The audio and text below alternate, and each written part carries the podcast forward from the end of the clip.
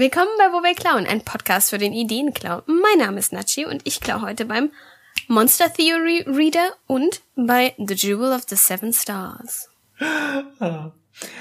Und ich bin Pete und ich klaue heute bei The Terror Season 2 diesmal und dem Comic Witches und ein bisschen bei Vampire Hunter die Bloodlust. Denn heute geht es um Monster.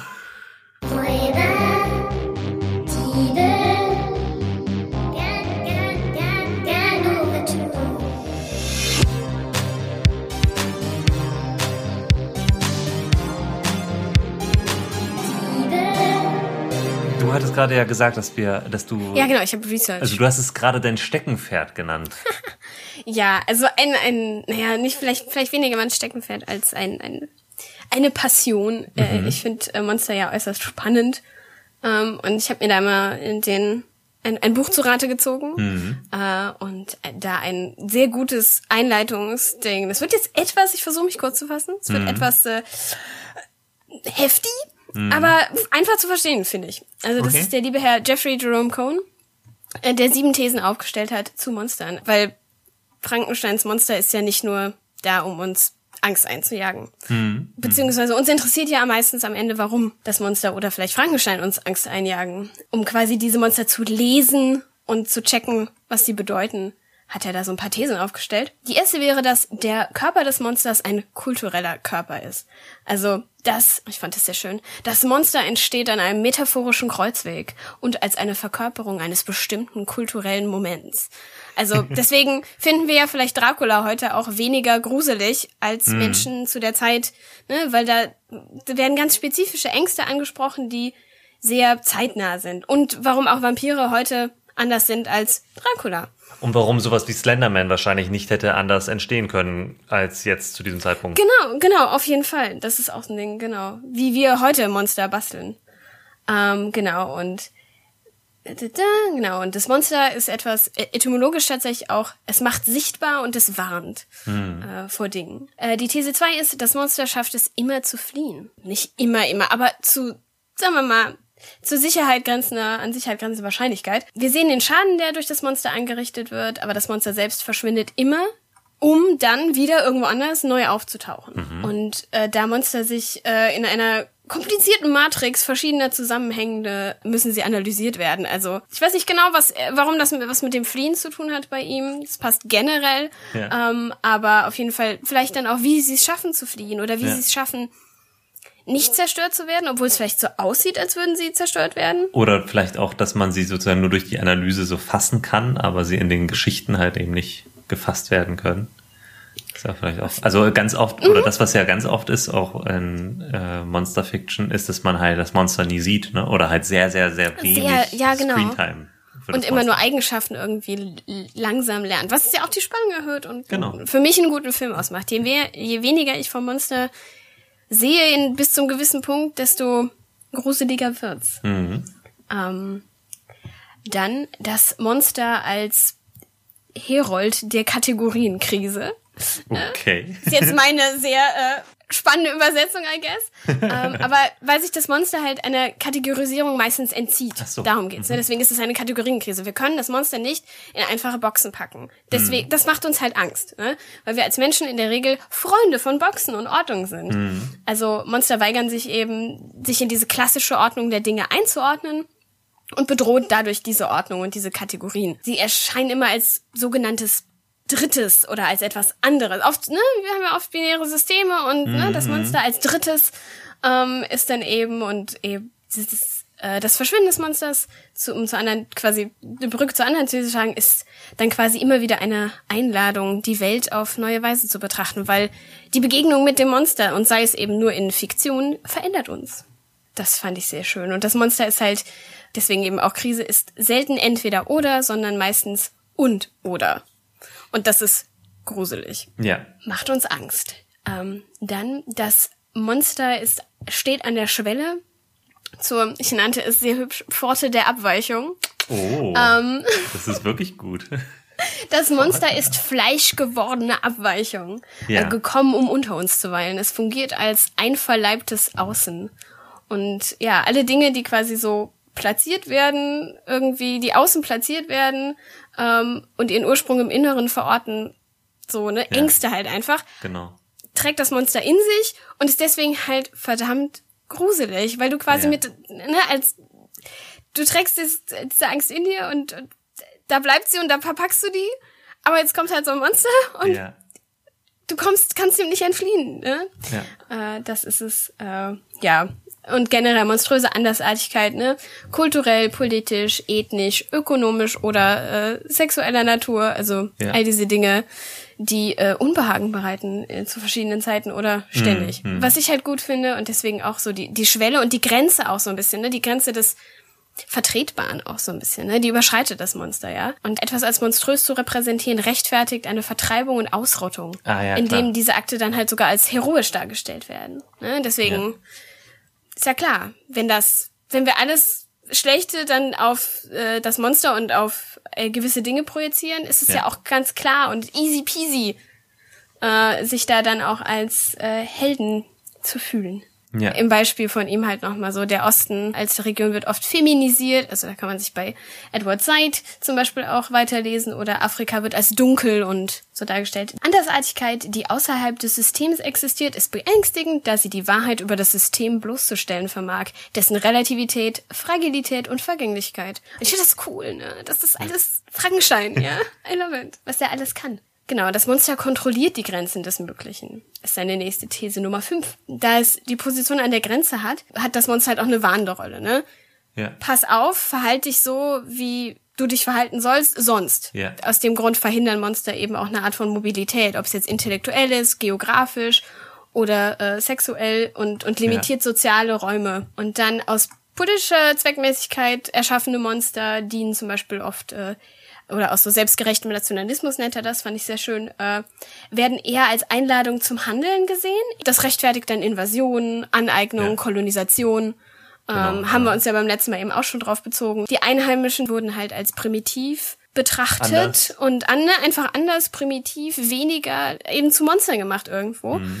Und deswegen war es halt total einfach dann zu rechtfertigen, dass äh, Kolonisation betrieben wird. Genau. Oder Ausrottung oder beides. Ja, pf, genau. Also Monster werden aus einer Kluft herausgeboren, in der Unterschiede als Spaltung wahrgenommen werden. Dies kann über Anatomie, Hautfarbe, Religion, Bräuche, politische Ideologie quasi alles beinhalten, was anders und beängstigend sein kann. Die sechste These ist, dass die Angst vor dem Monster aber in Wirklichkeit eine Art Anziehung ist. Oder beziehungsweise nicht in Wirklichkeit, aber zumindest immer mit einer Anziehung einhergeht. Das Monster wird mit diesen verbotenen Dingen eben assoziiert, äh, um deren Gegenteil, also das Normative eben zu normalisieren und durchzusetzen. Ja. Allerdings ist es irgendwie, deswegen sind wir als Kultur ja so fasziniert so oft von Monstern und Kreaturen. Irgendwie schaffen sie es halt doch, quasi sind sie doch so eine eskapistische Fantasie, weil die sich diesen Grenzen und diesen normativen Praktiken ja nicht unterziehen müssen. Und das hat halt irgendwie doch auch inhärent wieder eine Anziehung. Und das Kern des Monsters ist eben das gleichzeitige davon abgestoßen und angezogen werden. Ja, und halt auch, wie schnell sich halt eben ein Monster in so ein Ideal auch wandelt, ne? Also mit der Zeit. Das sehen wir ja mit Vampiren halt ganz, Mhm. Zum Beispiel, ganz ja. toll. Aber auch mit anderen Sachen halt, ne? Also, Auf jeden Fall. Wer, Werwölfe haben ja auch schon durchaus ihren. Oh ja, total. Oder, ich meine, gibt Cthulhu Erotica, ja? Ja, genau. Beim Konsum von Monstermedien sind sich die Konsumierenden immer des Konsums bewusst und wann sie wieder davon zurücktreten können. Also das fand ich auch ganz gut. Also das äh, hat nochmal mit, ne, unterstützt nochmal diese Begeisterung und diesen, Ja. diese Eskapismus. Ich kann mich darauf einlassen, auf diese gruseligen Dinge und ich kann die in einem gewissen, in einem gewissen Rahmen, nämlich in dem Rahmen des Mediums, ob es ein Buch ist äh, Ja. und, und ein Rollenspiel. Ich weiß, am Ende, der Abend ist irgendwann zu Ende. Ja. Oder wenn, äh, wie äh, es sein sollte, ordentlich mit Safety Tools gearbeitet wird, weiß ich Ja. auch Dinge, die ich wirklich gruselig finde, die mir wirklich unangenehm Angst machen, werden nicht vorkommen. Also kann ich mich auf die Dinge, die ähm, jetzt passieren, einlassen. Weil ich weiß, ich bin sicher. Wenn ich Vampire ganz schrecklich finde, äh, gucke ich keinen Vampirfilm und nehme mir das Werwolf-Genre vor, ne? Ja, genau. Ja. Und so. Und als siebte und letzte These hat er, äh, das Monster steht an der Schwelle des Werdens. Dieses Ding der Dunkelheit, ich erkenne es als das meine an. fand ich sehr schön. Monster sind unsere Kinder. Ähm, also sie können an den entferntesten Rand von Geografie und Diskurs gesetzt werden und in den letzten Ecken unserer Gedanken versteckt werden. Sie kommen immer wieder zurück. Fand ich sehr schön. Also Yeah. Okay, ähm, das ist jetzt semi-selbstbeweihräuchert. Ich habe es übersetzt. Ich fand es von ihm schön formuliert. Ich habe versucht, es wiederzugeben. Ja, ich fand es aber einen sehr, sehr schönen Satz auf jeden Fall. Als letztes hat er auch mehr so dieses Monster fragen uns, wie wir unsere Welt betrachten und wie wir missinterpretiert haben, was wir mhm. versucht haben zuzuordnen. Ja. Äh, sie verlangen eine Reevaluation unserer Annahmen über Kultur, Sexualität, Ethnie, unserem Verständnis von Andersartigkeit an sich ja. und unserer Toleranz von all diesem sie fragen uns quasi immer, warum wir sie erschaffen haben. Und ich glaube, ja. das macht es halt super spannend, äh, ja. in tatsächlich Horror reinzugehen und warum ich persönlich Horror auch äh, natürlich als nicht für jede Person empfehlen kann oder so, ne? Das ist natürlich nichts.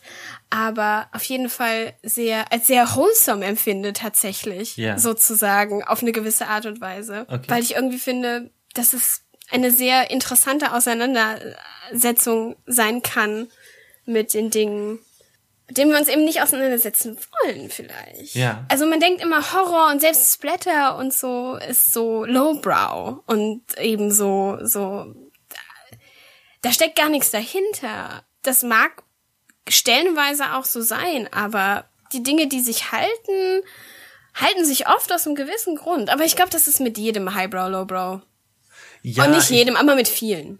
Ja, auf, ja, mit vielen auf jeden Fall. Und ich glaube auch, das wäre ja eh meine Frage jetzt noch gewesen, so zum Einstieg. Warum mögen wir überhaupt Monster mhm. oder was, was, was mögen wir an Monstern? Und ich glaube, also gerade, heute geht's ja um, wir klauen ja bei den klassischen Monstern, ne, mhm. heute.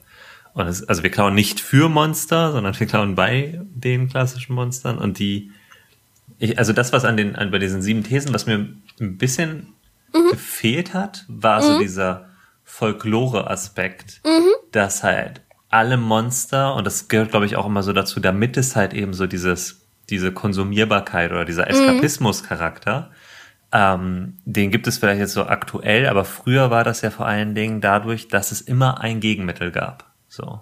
Mhm. Also jedes Monster hatte halt immer so, wenn du diese drei Dinge kennst oder wenn du das machst, mhm.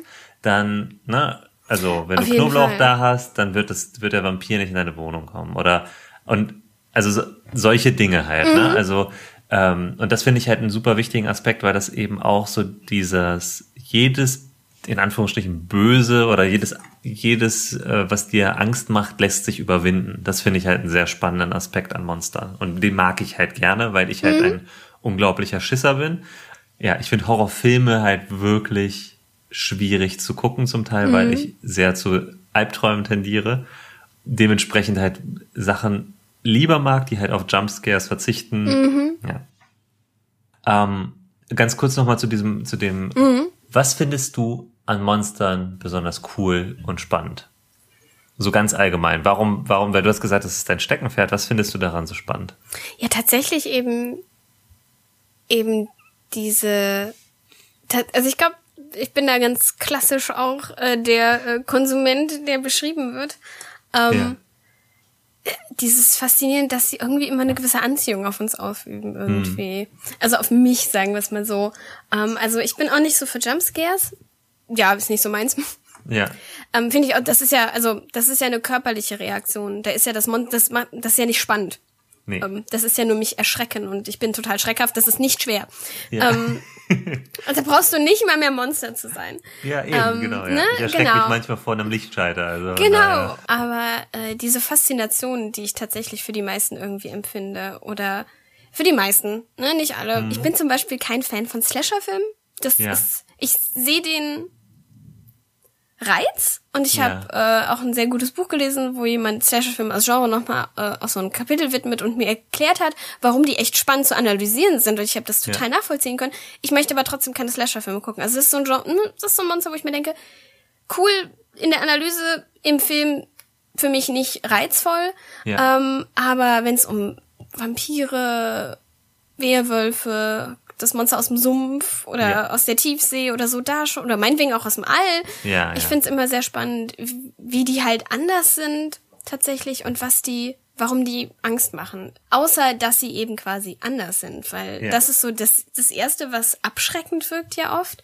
Aber ich find's halt spannend, was, was Monster tatsächlich alles so können. Es sind im Grunde, im Grunde ist es ja der gleiche Mechanismus wie bei Superhelden, ne?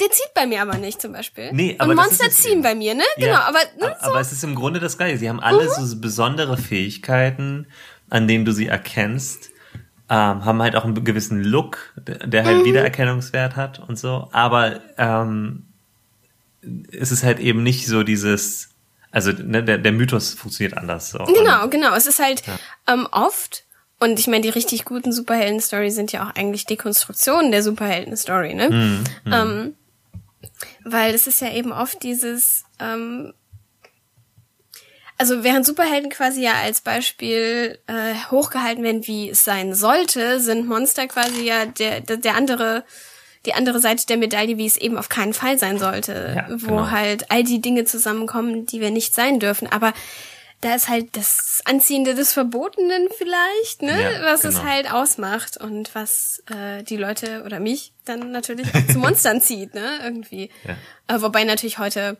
es weniger ist, äh, also dass es tatsächlich irgendwie verboten ist, als dass es vielleicht oft nicht gesehen ist. Also es, ist, es gibt ja auch einen Grund, warum sich tatsächlich ja auch, ne, Fra als Frauen gelesene Menschen, nicht-binäre Menschen, generell queer, ne, queer Horror mhm. und all diese Dinge. Das ist auch ein ganz tolles Video, was wir verlinken können, äh, wie man Frankenstein queer lesen kann. Weil das ja auch Identitäten oft sind, die eben nicht in die Binarität reinpassen oder nicht ins gängige Bild reinpassen, nicht hm. in die hm. Heteronormativität zum Beispiel reinpassen. Ja. Ähm, und so. Und ja, das hm.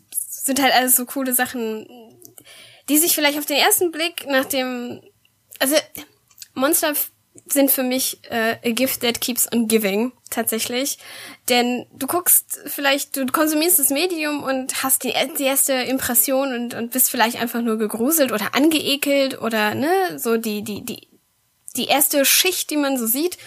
Und dann guckt man tief, guckst du tiefer und siehst du, oh mein Gott, aber wenn ich über diesen Geist nachdenke und wieso und warum der Werwolf und wie der Werwolf überhaupt zustande kam und dann ist es vielleicht immer noch ein Monster und immer noch nicht besonders positiv, was in dem Film ablief, ne? Gerade wenn es um so Monster mordet alles äh, Filme ja. geht. Aber dass da tatsächlich mehr dahinter steckt und, und dass man da, das ist wie so eine schöne, richtig schöne Geschichtenzwiebel oft. Man genau. so leicht äh, auseinanderzieht und immer wieder was Neues, Schönes findet. Gen genau der Aspekt ist, glaube ich, auch nochmal der oder einer der Gründe, warum Monster-Geschichten ja gerade so in den letzten Jahren krasses Revival auch bekommen haben. Oder also was ist in den letzten Jahren, in den letzten zwei, drei Jahrzehnten, ich würde sagen so seit Ende der 90er, ne? Also so, ich glaube, seit Buffy im Grunde. Also ich will jetzt auch nicht sagen, dass es da jemals irgendwie eine Zeit gab, wo das halt komplett außer mhm. Mode war. Das würde ich jetzt auch nicht behaupten, aber ähm, ich glaube schon, dass wenn du jemandem gesagt hättest, irgendwie Monster of the Week ist ein Genre, ne? also mhm. so ein mhm. Seriengenre gewesen und auch gibt's halt nach wie vor. Und ähm, ich weiß noch, dass mein Vater das halt total cool fand, dass es das halt gibt und eine der ersten Serien, die ich mit meinem Vater halt super viel geguckt habe, auch viel zu früh geguckt habe, war Akte X, also X-Files. Ähm, und da ist ja auch, da, da ist ja alles bei, ne? Also mhm. Also das ist so die eine oder eine der wenigen Ausnahmen an Horror, in Anführungsstrichen, die ich halt wirklich gerne mag oder mochte, ähm, sind halt eben diese Arten von, also diese Art von Monster of the Week Sachen oder halt eben auch so, was du vorhin auch gesagt hast, so aus dem All, ne? Also so Sci-Fi-Horror ist halt, da, da gewinnt eben die Neugier, weil ich das Konzept spannend finde oder die Idee interessant finde, äh, gewinnt dann gegen mein, meine Angst, mich diesem Film auszusetzen. Ähm, und dementsprechend gucke ich mir das dann halt an, weil ich, also so wie du es halt auch sagst, ne, also oder, oder wie wir es ja eingangs gehört haben, diese Faszination ist dann halt stärker als die Angst, was ja auch ein super interessanter schon Effekt ist, ne? dass du mhm. denkst so, ich will das nicht sehen, Mhm. Aber die Fragen, die durch die Grundidee aufgeworfen werden, sind genug, um mich davon zu überzeugen, dass ich es mir anschaue. Ich leide nicht unter Albträumen nach Monsterfilmen oder ähnlichem. Also das macht mir tatsächlich so nichts aus. Ich habe die eher äh, wach. Also ich werde auf der Straße eher mhm. von Zombies verfolgt, wenn ich nachts mhm. nach Hause gehe.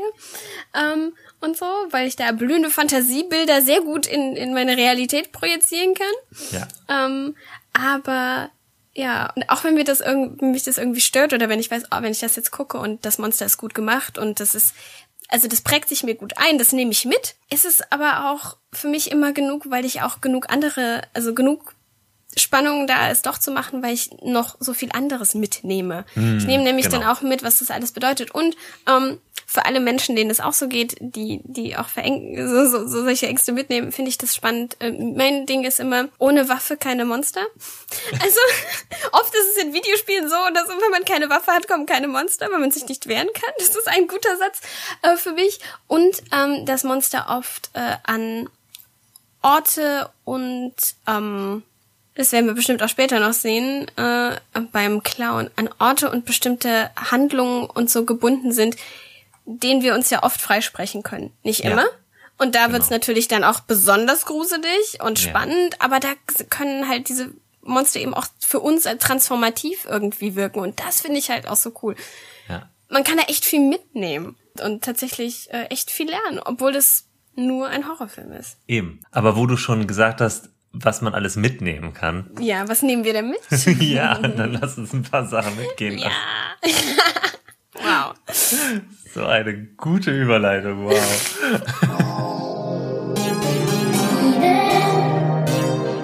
Und zwar geht's ja in diesem Podcast um das Klauen fürs Pen and Paper Hobby. Monster sind ja irgendwie so ein integraler Bestandteil von Pen and Paper. Also mhm. allein bei D&D gibt's ein ganzes Buch, das so heißt. True. Auch auch wenn jetzt halt die klassischen Monster ähm, jetzt nicht den, den Fokus haben, gibt es aber dann dafür jedes der klassischen Monster in dem in dem Monster. Nochmal als Drache. Ja, genau. Äh, es gibt den Zombie und den Drachenzombie. Genau. Und, und es gibt dann noch ein paar zusätzliche, also, ne, also alles, was man an, an Monsterschablonen braucht, gibt es dort. Teilweise dann halt eben so weit irgendwie runtergebrochen, dass halt viel Interessantes dann einfach nicht mehr vorhanden ist. Das ist dann immer das, was dann schade ist, wenn die Mechaniken dann sagen, ja, nee, du kannst halt trotzdem einfach mit deiner Faust mhm. den Geist besiegen, wenn du Glück hast. Das stimmt. Also ich äh, beginne die Ganoven-Tour heute mit einer Geistergeschichte. Es ist absoluter Zufall, dass ich halt gerade die zweite Staffel dann geguckt habe und sie ja auch noch perfekt zum Thema passt. Und zwar ist es äh, The Terror und diesmal halt eben ähm, die zweite Staffel und die heißt Infamy, hat nichts mit der ersten zu tun und ist äh, auf sehr vielen Ebenen sehr interessant und sehr spannend und kann ich auch nur empfehlen. Ist halt eine Amazon-Serie. In der Story geht es um eine japanischstämmige Familie, die in den USA lebt und äh, das Ganze spielt während des Zweiten Weltkriegs und man begleitet diese Familie während des Ende des Zweiten Weltkriegs oder den Schlussteil des Zweiten Weltkriegs vor und während und nach Pearl Harbor. Das ist eine äh, sehr gute historische Darstellung, meiner Meinung nach, äh, dessen, was dort passiert ist. Und äh, ich will auch gar nicht zu sehr auf die Story eingehen, weil ich auch nicht zu viel spoilen will. Generell werde ich versuchen, gar nichts zu spoilen und auch versuchen, diesen, den Geisterglauben, den es ja nach wie vor gibt, also den Shinto-Glauben, ähm, oder Shinto als, als ist ja sowohl eine Glaubensrichtung als auch Ahnenverehrung und so weiter und so. Also ne, da gibt's ja sehr viele Ausprägungen von und ich möchte gar nicht so viel davon irgendwie einfließen lassen und möchte einfach nur darüber sprechen, dass es in dieser Serie einen Geist gibt, und werde ein bisschen sagen, was ich an coolem Ghost-Shit, den dieser Geist macht, ähm, der sich halt super zum Clown eignet. Also, ja, also das ist halt so die, die also gar nicht so dieses, also was für mich immer gute Geister ausmacht, ist natürlich, die brauchen eine gute Story. Die brauchen halt, also es muss einen Grund geben, warum sind sie noch da. Es muss einen Grund geben, ähm, dass sie halt in welcher Form auch immer böse Dinge tun oder Leuten schaden. Ne? Warum sollten Geister das sonst tun? Also es gibt halt Gründe dafür und ähm, in der Serie werden die auch dargestellt und so. Also dem Geist wurde Unrecht getan, welcher Form auch immer. Und in der Serie ist das nicht anders. Aber wie äh, dieser Geist dann, oder was dieser Geist dann tut, ist äh, meiner Meinung nach ein bisschen, ja, ist anders und vor allen Dingen für Pen and Paper ähm, Runden super gut geeignet, einfach das zu übernehmen, weil in erster Linie oder die erste und beste und coolste Fähigkeit, die dieser Geist hat, ist, äh, der kann eben in den Körper anderer Menschen schlüpfen. Und das wird mit einem unglaublich coolen Effekt eben in der Serie immer markiert, weil die sich halt immer sehr ja, ruckartig und merkwürdig bewegen und halt immer so ganz laute Knackgeräusche machen, wenn sie halt ihren Hals richten und so und ihre die Füße sind immer schief und na, es sieht halt sehr unnatürlich aus und das ähm, lässt sich halt mit sehr wenig Worten auch am Spieltisch beschreiben. Also wenn man halt irgendwie markieren will, oh, der Geist ist wieder in, in irgendwen reingefahren, dann lässt man einmal nur ein lautes Knacken irgendwie von sich äh, oder sagt, äh, ihr hört ein lautes Knacken und ihr seht, wie ähm, der Hals sich irgendwie merkwürdig aufrichtet. Und das, was dieser Geist dementsprechend auch tut, ist, dass er äh, Leuten dann eben äh, durch Selbstverletzung schadet oder indirekt, ne? also der Geist verletzt sie ja im Endeffekt, aber ähm, oft ist es so, dass ähm, die Leute, die dann von dem Geist übernommen werden, auch überleben. Oder nicht oft, aber manchmal ist es so. Aber dafür dann zum Beispiel, also eine der Szenen, das ist glaube ich auch im Trailer, deswegen äh, spoile ich das jetzt einmal kurz. Eine der Personen wird halt übernommen und der Geist zwingt die Person dann in die Sonne zu gucken, bis äh, sie erblindet. Was halt eine sehr fiese Aktion ist, aber halt total cool unterstreicht, wie mächtig dieser Geist ist. Und es hat dann auch natürlich noch so eine metaphorische Komponente, warum diese, diese Person auch dann halt das äh, Augenlicht verloren hat. Wer eben also Suizid oder generell Selbstverletzung überhaupt nicht ab kann, der sollte diese Serie auf jeden Fall meiden. Also großes Content Warning da an dieser Stelle. Aber wenn ihr das halt eben abstrahieren könnt, okay, das ist, das ist der böse Geist, der das tut, dann sind da auch viele coole Szenen drin, wo Leute halt für das, was sie tun, sozusagen bestraft werden, in Anführungsstrichen. Nicht immer so gerechtfertigt, weil der Geist ist jetzt keine, keine nette Person. So. Aber ja, und ähm, diese Fähigkeit lässt sich halt eben cool einsetzen, weil der Geist dann auch eben in der Lage dazu ist, Leute äh, sich Zugang zu verschaffen zu bestimmten Orten, sowohl halt eben wirklich direkt mit den Leuten zu interagieren, aber auch zu sagen, okay, ich gehe jetzt hier hin und übernehme sozusagen die Person, die das Sagen hat. Der Nachteil, den dieser Geist aber hat, und das fand ich halt so cool an der Serie, weil das ist einfach Leute irgendwie übernehmen, das ist ja recht simpel. Meistens sind ja Geister so, ich wollte gerade sagen, gasförmig. also so einfach, ne, ja. so ähm, ätherische Gestalten, so, die halt einfach so in, durch Wände gehen und so. Und dieser Geist ist das eben nicht. Ähm, wenn er den Körper wechselt oder wenn es den Körper wechselt, dann bleibt der eigentliche Körper, was halt so eine, der Körper einer jungen Frau ist, der tot ist und der komplett verwest ist und der, ich sag mal, eine neue Haut trägt, die sehr viel Make-up hat, der fällt dann quasi um und liegt dann irgendwo. Und dementsprechend, um halt eben von Ort A nach Ort B zu kommen, muss dann dieser Geist sich halt selber transportieren, also diesen, diesen verwesenen Körper.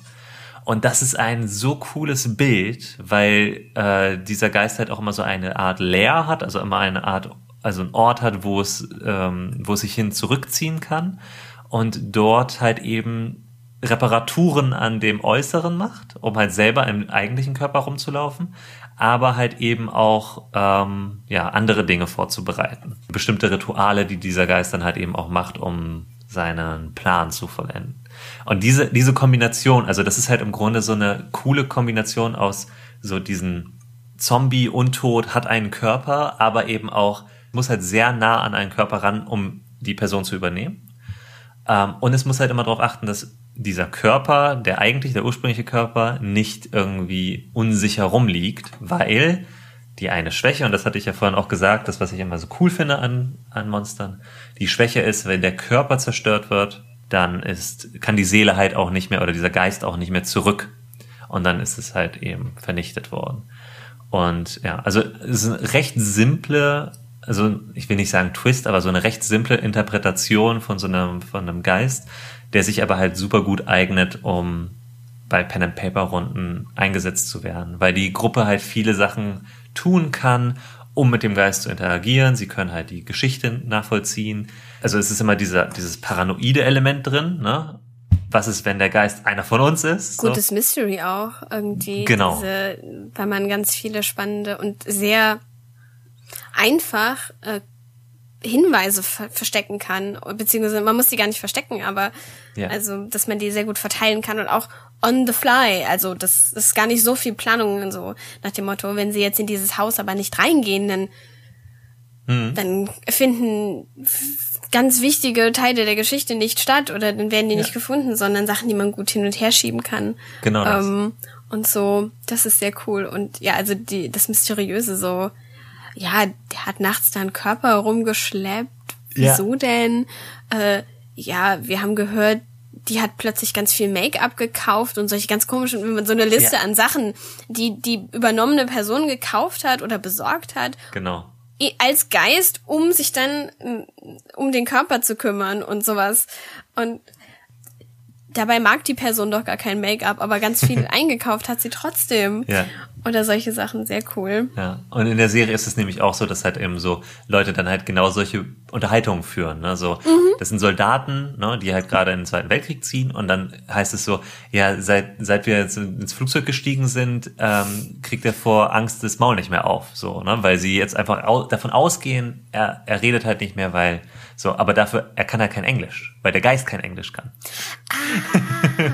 Ja, so. Ja. Und mhm. hat halt aber so, eine, so einen riesigen Soldaten-Seesack dabei, wo die Leiche drin ist. Halt, ne? Mhm. Und, ähm, mhm. oh ja. Gott, das ist voll gut. Ja, also wirklich, und, und das halt auch so, oh dieser Geist muss halt wirklich auch den, den Pazifik überqueren im Flugzeug, so, weil es, der kann dann nicht zu Fuß laufen oder kann nicht ja. fliegen oder taucht irgendwie auf oder sowas, ne? Das ist halt irgendwie ganz cool. Und ähm, auch so ein klassischer, also die klassischen Elemente, die halt der, dieser Geist halt auch hat, ist halt so dieses, der Geist verfolgt halt bestimmte Personen und halt dem, dementsprechend halt auch wirklich mit Flugzeug und Autos und so, also muss sich halt eben auch so fortbewegen, wie der Körper es kann. Mhm, das ist cool, ja. ja. Das war also mein erstes Diebesgut. Eine Sache, die mir aber noch aufgefallen ist, und zwar, äh, weil mir das halt aufgefallen ist, dass es das nicht gab, ich hatte dich schon vorgewarnt, wir starten eine neue Kategorie und zwar die Tropes für die Tonne oder die Tonnen-Tropes. Also Tropes, die, die ich halt möglichst nie wieder sehen möchte. Wir hatten vorhin über die Jumpscares gesprochen. Mhm. Und zwar bei Geistergeschichten finde ich Jumpscares so langweilig und möchte bitte nie wieder halt dieses ein Geist fährt aus einem Spiegel raus oder steht plötzlich irgendwo, wo er eigentlich nicht stehen sollte. Ne? Und das, was die Serie super gut macht, der Geist kommt einfach immer auf die Person zu und hat halt eben irgendeine andere Person übernommen meistens. Das mhm. heißt, du weißt, was jetzt passieren wird, beziehungsweise du kannst mhm. dir super gut vorstellen, dass die, dass da jetzt gleich irgendwas Böses passiert oder irgendwie Gewalt ausgeübt wird. Aber die Leute in der, in der Story denken sich nur, hä, was ist los mit dir? Mhm. Ne? So, die Praxis ist geschlossen. Kommen Sie morgen wieder. Und die Person kommt einfach weiter auf, auf ihn zu. Ja. Und das ist halt ein viel coolerer, weil das halt diesen Angstmoment halt eben nicht auf dieses Buh, ich habe dich erschreckt, haha. Das ist wirklich eine angsteinflößende Situation, weil du etwas weißt, was die Person in der Situation mhm. nicht weiß. Und das ja. ist für mich halt eben eine und deutlich, die Spannung. Ja, ja, deutlich spannendere Situation. Genau. Obwohl du genau weißt, was passiert. Genau. Oder nicht, du weißt, okay, du weißt nicht genau natürlich, aber du kannst es dir halt, wie du ja schon angedeutet hast, ganz stark denken, aber dieses ganz langsame auf den Abgrund hinzurollen. Mhm. Also, was mhm. ich eben auch sehr mag, nochmal den Brücke dann zu schlagen, äh, quasi zu dem Genre vielleicht an sich, Horror oder Grusel oder Humor. Empfehlung an Hannah Gatsby, die redet nämlich auch viel über Tension ja, äh, in ihrem ja. Programm, aber dass man sich halt wirklich diese Anspannung, die man erlebt und mit der man, ne, mit jedem Schritt, den das Monster auf die Person zugeht, die nichts weiß, wird man angespannter und angespannter und angespannter, aber am Ende des, der, der Serie, des Films, ist man oft eben kann man diese ganze Anspannung loslassen. Auf eine total so wie ich beinahe den, die Teetasse losgelassen hätte. So lässt man die Anspannung los und Ja. huh, mit dem, oftmals mit dem kleinen Zucken im Hinterkopf, mit dem kleinen Kratzen, Ja. die kleine Stimme, die sagt, aber, Ja. weil, ne, ne, und die, die, die einen dann eben nicht loslässt. Und es ist halt, also, und das, was, was ich halt, ich will das Ende von der Serie natürlich jetzt nicht vor, vorwegnehmen, aber wenn ihr halt eben Horrorserien mögt, wo am Ende nicht alle tot sind, so, dann, also so, das ist ja, finde ich jetzt nicht so der Mega-Spoiler, aber es ist halt keine Horrorserie, es ist halt kein Slasher-Film, wo es halt am Ende eine überlebende Person gibt oder so, sondern es gibt halt, ähm, die Story wird halt cool aufgelöst und es gibt halt ein schönes Ende oder ein schön in Anführungsstrichen. Es gibt halt ein Ende, wo hinterher halt eben auch nicht irgendwie so dieses aber vielleicht steht der Geist immer noch hinter dir. So, also so, ne, also so dieses, ähm, was ich halt auch ist auch so ein. Plakativ, Ja. ja, ist halt, Ja. Ähm, also es ist halt eben äh, nicht so eine Geschichte, wo es halt darum geht, zu sagen, oh, vielleicht führen wir diese Geschichte bis ins Unendliche weiter und ma- machen halt 27 Filme draus, sondern es ist halt einfach eine klare und abgeschlossene Story, die aber Sinn macht und wo man trotzdem viele Sachen mitnehmen kann und viele coole Szenen halt hat, denen man sich bedienen kann. Und auch hier nochmal was, was ich an Monstern halt, oder ne, in dem Fall an dem Geist dann sehr cool finde, ist dieses ähm, Verständnis, was ein Mensch dann aufbringen kann. Total. Und aber auch wieder diese, diese, nicht Zweideutigkeit, aber diese Ambiguität, die, die da mit rüberkommt, äh, irgendwie auch so, so, ja, klar, machst du jetzt äh, hier einen schlimmen eine schlimme Person kaputt oder wie auch immer und, Ja. und tust dir was Schlimmes an und ah, moralisch, ja, irgendwo hat die Person es verdient, aber hat die Person es wirklich verdient? Und also Ja, diese genau. ganzen Fragen, denen man sich stellen kann, Ja, genau. finde ich äh, fantastisch. Bin auch ganz äh, froh über äh, Monster ist einfach cool, Bampf und hat recht. Bin ich auch total dabei. Ja. Aber gerade dieses moralisch Graue dann hält mich bei der Stange. Also, dass man halt Empathie empfindet für dieses Monster. Gerade bei den, ich sag mal, bei den klassischen Monstern ist es ja ganz oft so, dass man halt mit denen mitfühlt. Und bei Geistern ist es ja ganz doll. Also es gehört ja immer zu einer guten Geistergeschichte, gehört ja, dass du halt herausfindest, warum kann dieser, kann dieser Geist eben nicht weiter oder es hängt fest oder hält, was hält ihn auf, ne? Also was auch immer das in dem Fall halt ist. Äh, und wenn du da halt dann feststellst, so, oh Mann, das ist ja blöd. So, warum helfen sie ihr nicht? Oder warum helfen So sie- ungefähr, Das ja. ist dann, dann wiederum ganz cool. Und halt Geister, die halt dann auch noch nicht in der Lage sind, so wirklich das zu kommunizieren, was eigentlich das Problem ist. Ne? Ja, das finde ich so cool und so spannend, dass die meisten Monster dann so transformiert auch sind von den Erlebnissen, die, die sie so monströs haben werden lassen, dass dann eben rationale, normale Kommunikation nicht mehr möglich ist oder das einzubauen, das finde ich, glaube ich, für, für Abenteuer und Geschichten äh, und so ganz wichtig, dass es halt nicht schwarz-weiß ist, Genau, auch vielleicht andere Lösungsansätze zu bieten, genau. Gerade für Pen and Paper. Genau, eben, Ja. weil es da möglich ist und so. Und auch wenn das das vielleicht das vorgeschriebene Abenteuer nicht vorschreibt, just do it. Ja. Aber ich weiß noch, ich weiß nicht, ich habe das Abenteuer selbst nie gelesen, aber ich habe mal eins gespielt, da, ich glaube, im Endeffekt war es äh, technisch gesehen eine Banshee, die wir dann Ja, konfrontiert haben, äh, die zwei Kinder entführt hatte. Und äh, die eben aber auch die entführt hatte, weil sie, glaube ich, eigene Kinder weg. Also so ganz genau haben wir es auch nicht erfahren, was es auch sehr mysteriös gemacht hat. Und gut, Ja. also ich finde es auch gar nicht schlimm, dass ich das bis heute nicht weiß. Ja. Aber dass die Möglichkeit da gegeben wurde, äh, zu, mit diesem äh, eben jetzt nicht mehr Menschen, falls es mal einer war, oder nicht mehr mit dieser Person zu reden, aber mit diesem Monster, mit diesem transformierten äh, Ding zu sprechen und ne, die Kinder zu retten, ohne das Monster zu vernichten. Äh, und, und da eine Art von zur Rast bringen in einer gewissen Weise ähm, geben kann. Und vielleicht, ne, wenn man es so ein bisschen offener haben will, dann sind es vielleicht nur 100 Jahre und dann muss sich wieder jemand drum kümmern oder sowas in der Art, Ja, ne? ja, ja. Was auch immer. Aber dieses dass es eben nicht einfach nur so immer in Vernichtung enden muss, weil das eben ein bisschen langweilig ist. Ja, total. Ein bisschen overdone.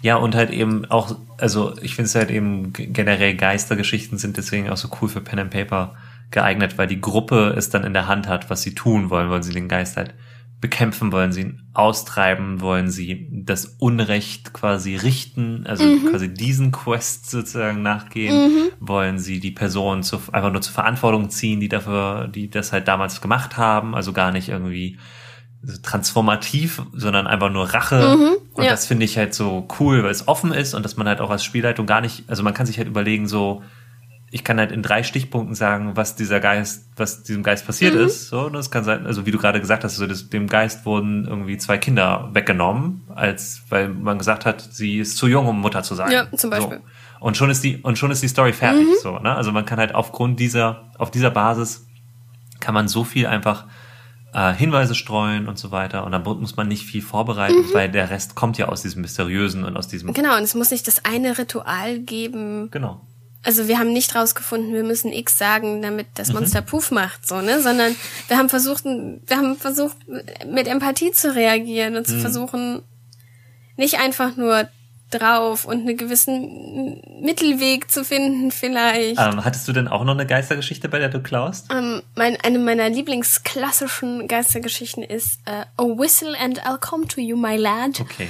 Das ist eine super kurze Kurzgeschichte auch nur, aber das ist so für fantastische Geschichten und Cursed Objects, so ein bisschen. Oh, ja, cool. So eine klassische Geschichte, die ist sehr, sehr schön. Die ist auch, ich will gar nicht so viel sagen, weil die ist super kurz. Mhm. Ähm, der Protagonist findet eine Pfeife, nein, Whistle, doch Pfeife. Ja, Pfeife ja. Was an der Geschichte spannend ist, äh, wir lernen ihn kennen als Professor und als sehr mhm. rationalen mhm. Mann der Wissenschaft. Ja. Und er findet in einer Ruine irgendwie diese Pfeife und nimmt dann die Pfeife mit und nimmt noch was anderes mit. Und wir sind uns nicht sicher, was er genau mitnimmt. Er wird dann einfach nur von Dingen heimgesucht. Von so klassischen Gruselgeister-Dingen. Und was ich mag, ist, dass dieses ganz langsame rankommen. Ich wusste natürlich, ne, und das wissen wir jetzt auch, reinzugehen, okay, es ist die Pfeife. Ganz klar, es ist die Pfeife. Ja. Du hast diese Pfeife mitgenommen, die ist besessen und wie es halt dann ganz langsam verschiedene gruselige Dinge passieren, äh, die Fenster, die Tür, ja. solche Sachen. Ähm, und das immer so anschwillt in einem Crescendo und dann endet da stirbt auch niemand so, Spoiler mhm. ein bisschen, aber äh, am Ende ist es halt einfach, dass der halt nur sein ganzes Vertrauen verliert, ne? Oh, okay. Da geht's dann halt so darum, dass das Supernatürliche entgegengestellt wird äh, gegen das Natürliche. Mhm. Das super, super natürlich. Übernatürlich heißt das auf Deutsch. Das, aber supernatürlich klingt immer ein bisschen besser, ne? Klingt ja. immer ein bisschen stärker und mächtiger.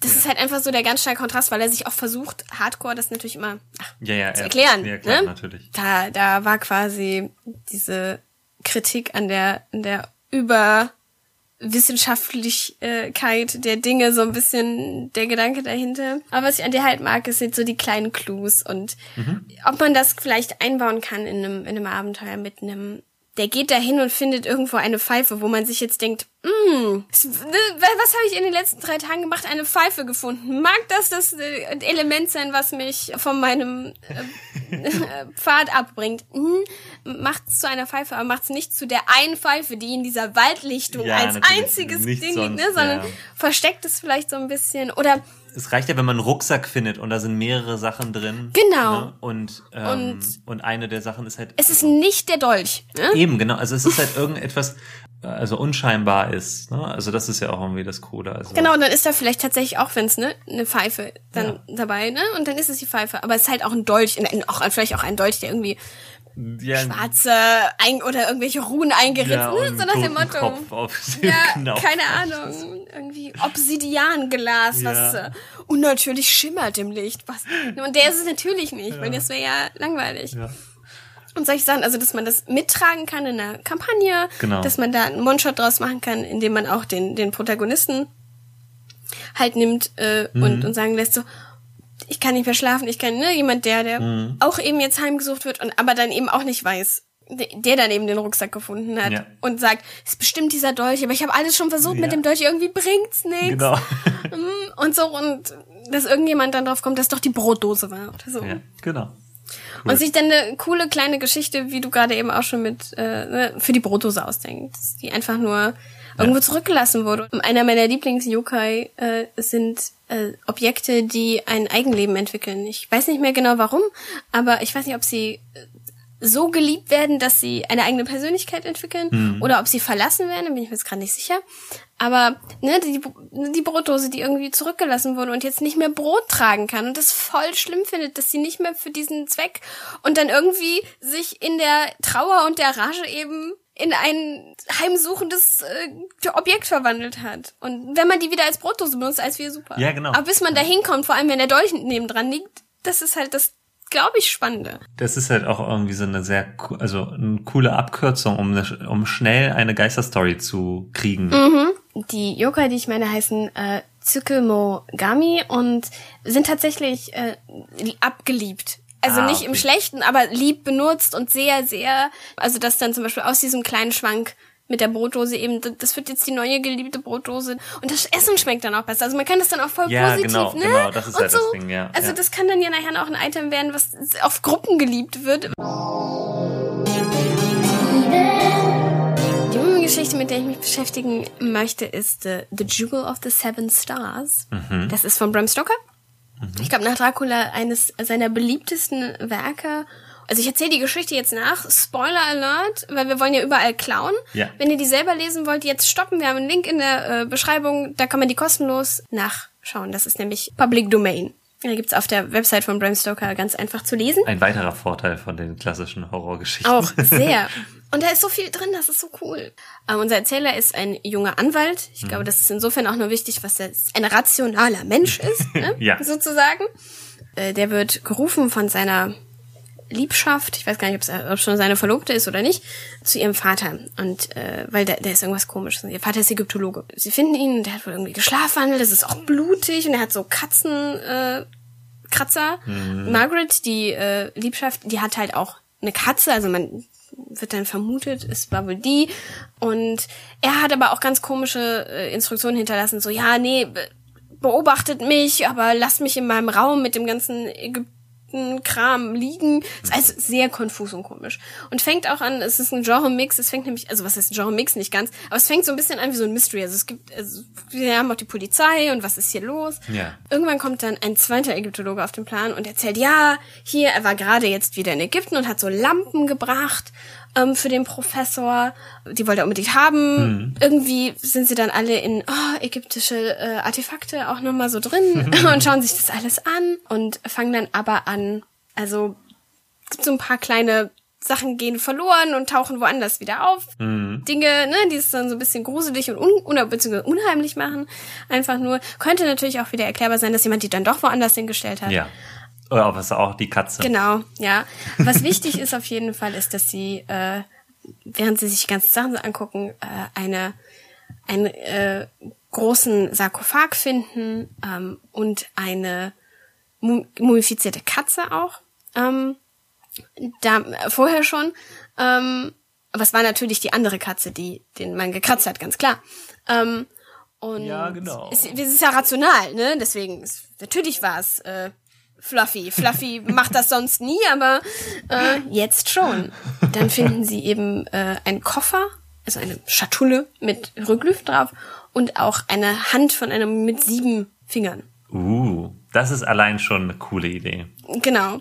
Finden dann auch ein Buch, wie das immer so ist. In dem Buch wird von der ägyptischen Königin Terra geredet, wie der eine, der das Buch geschrieben hat, die gefunden hat und auch einen Ring und von einer siebenfingerigen Hand spricht, die einen Rubinring hatte mit einem Juwel, das sieben, das aussah wie sieben Sterne. Ne, das, so heißt dann auch das Buch. Dann gibt's wieder die Geschichte, dass der Vater, der äh, ja jetzt irgendwie in Trance irgendwie ist, ein bisschen, oder irgendwie Schlafwandeln, komische Sachen macht, dass der eben irgendwie auch dort war. Und dann gibt's die gute Grabraubgeschichte, wie sie in einer Grabstätte diesen, diesen Sarkophag, äh, den sie gefunden haben, diesen Koffer, die Schatulle, die Mumienhand, alles eben rausgeholt haben. Und wie sie dann irgendwie auch ganz komisch drei Tage irgendwie verloren haben, ohnmächtig gewesen sind, ähnliches. und aufgewacht sind und mit der Nachricht, dass äh, die Frau des Professors verstorben ist, dass nur noch die Tochter da ist, die jetzt auch ganz besorgt äh, durchs Haus äh, schreitet äh, und äh, dass sie dann aber äh, mit diesen Sachen äh, zurückkehren mhm. und äh, die Connection dahingehend ist eben auch die, dass die, die Sachen, die verloren gehen, zumindest die Lampen auf jeden Fall in, in dem Raum der Tochter auftauchen. Also das Buch hintet da auch schon im, relativ mit dem äh, stark an eine Connection zwischen der Tochter und dieser ägyptischen Königin. Mhm. Irgendwie geht's dem Mann dann aber dann plötzlich wieder gut. Nachdem wir irgendwie diesen ganzen Mystery-Plot haben, geht's ihm, geht's ihm dann wieder gut und die Polizei verschwindet dann auch und wir müssen uns nicht mehr darum kümmern, wer diesen Mann das angetan hat, weil es geht wieder gut. Anscheinend ist das dann okay, vor allem, weil aber auch er das okay findet. Äh, und dann erzählt, dass er angefangen hat, und deswegen auch diese Lampen wollte. Er wollte diese ägyptische Königin wiederbeleben, sozusagen. Ah, okay. Weil sie, und das erklärt sich dann anhand verschiedener Dokumente und Hieroglyphen, sie hat das schon vorausgeplant und er wollte dann da als jemand, der die Ägypter, der, also die alten Ägypter derart mhm. verehrt, äh, weil die ja so fortschrittlich waren, mhm. äh, was er da auch quasi nochmal so durchaus immer wieder erwähnt, da will er auf jeden Fall, um, um dieses geheime, tolle, wichtige Wissen irgendwie auch ranzukommen. Ja, ja. Er schafft dann all seine Leute, die ihm dann helfen, also der Ägyptologe, die Tochter und unser Erzähler, ja. der Anwalt der Rationalen. die schafft er dann in ein Haus irgendwo in sonst wo ganz abgelegen, äh, wo er auch einen Keller dafür vorbereitet hat. Weil wie könnte es anders sein, sowas macht man im Keller. Ja, klar. Ähm, Im Dungeon. Und ja, im Dungeon, genau so. Ähm, und dann machen sie eben auch dieses Experiment, äh, so wie es sein soll. Also platzieren die Lampen, packen äh, den Sarkophag, die Hand, die Katze. ähm, da gab es natürlich auch vorher schon weitere Shenanigans, ja, äh, aber ne, ähm, packen sie dann alles dahin.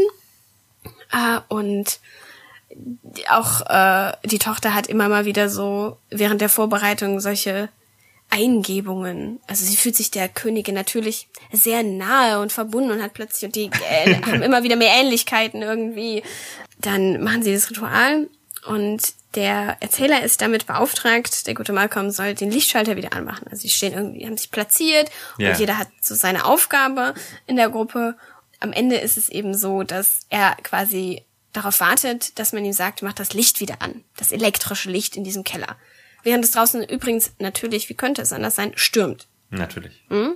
Ganz, ganz stark. Also die Natur bäumt sich quasi auch auf gegen dieses unnatürliche Ritual. Ja, klar. Äh, also da sehr mit atmosphärischen Stürmen arbeiten. Immer, immer eine schöne Sache, wenn die Natur mitspielt. Ja, wenn ihr auf dem Friedhof seid, muss es regnen. Das tut natürlich viel für die Atmosphäre und erklärt natürlich auch, woran es liegt, wenn, wenn er das Licht nämlich anschaltet, es nicht mehr geht. Denn der Sturm hat das Licht kaputt gemacht und er ist sehr verwirrt. Ah ja. Die Schatulle fängt an zu leuchten, wenn sie diese Lampen an, angemacht haben und dunkler beziehungsweise auch grüner, einmal dunkler und einmal grüner äh, Rauch füllen das ganze Zimmer äh, und solche Sachen. Und sie haben auch alle Masken an, dann also so so Topical. Es wird natürlich mysteriös und man kann viel mit Licht und äh, ja, Effekten arbeiten und so. Und wie gesagt, er macht das Licht dann immer wieder an, nachdem das Ganze äh, passiert ist. Und zu einem Crescendo wahrscheinlich im Blitz einen großen Knall noch dazu gegeben hat und er steht da und das Licht geht ja nicht an. Und dem antwortet auch keiner, weil erstmal, hm. okay, gut, er geht also dann hin, greift den ersten Körper, den er kriegen kann.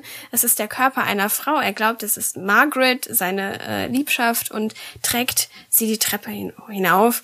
Und sie wird irgendwie immer leichter. Das ist ein bisschen komisch, aber who knows. Ähm, und er trägt sie die Treppe hinauf und legt sie ab geht dann Kerze und Streichholz suchen, macht Kerze an, schaut sich den Körper seiner Verlobten an und muss feststellen, es ist nur noch die Robe der Königin zu sehen, die da liegt. Und da, wo das Herz mhm. ist, liegt dieses Juwel, das an dem Ring war.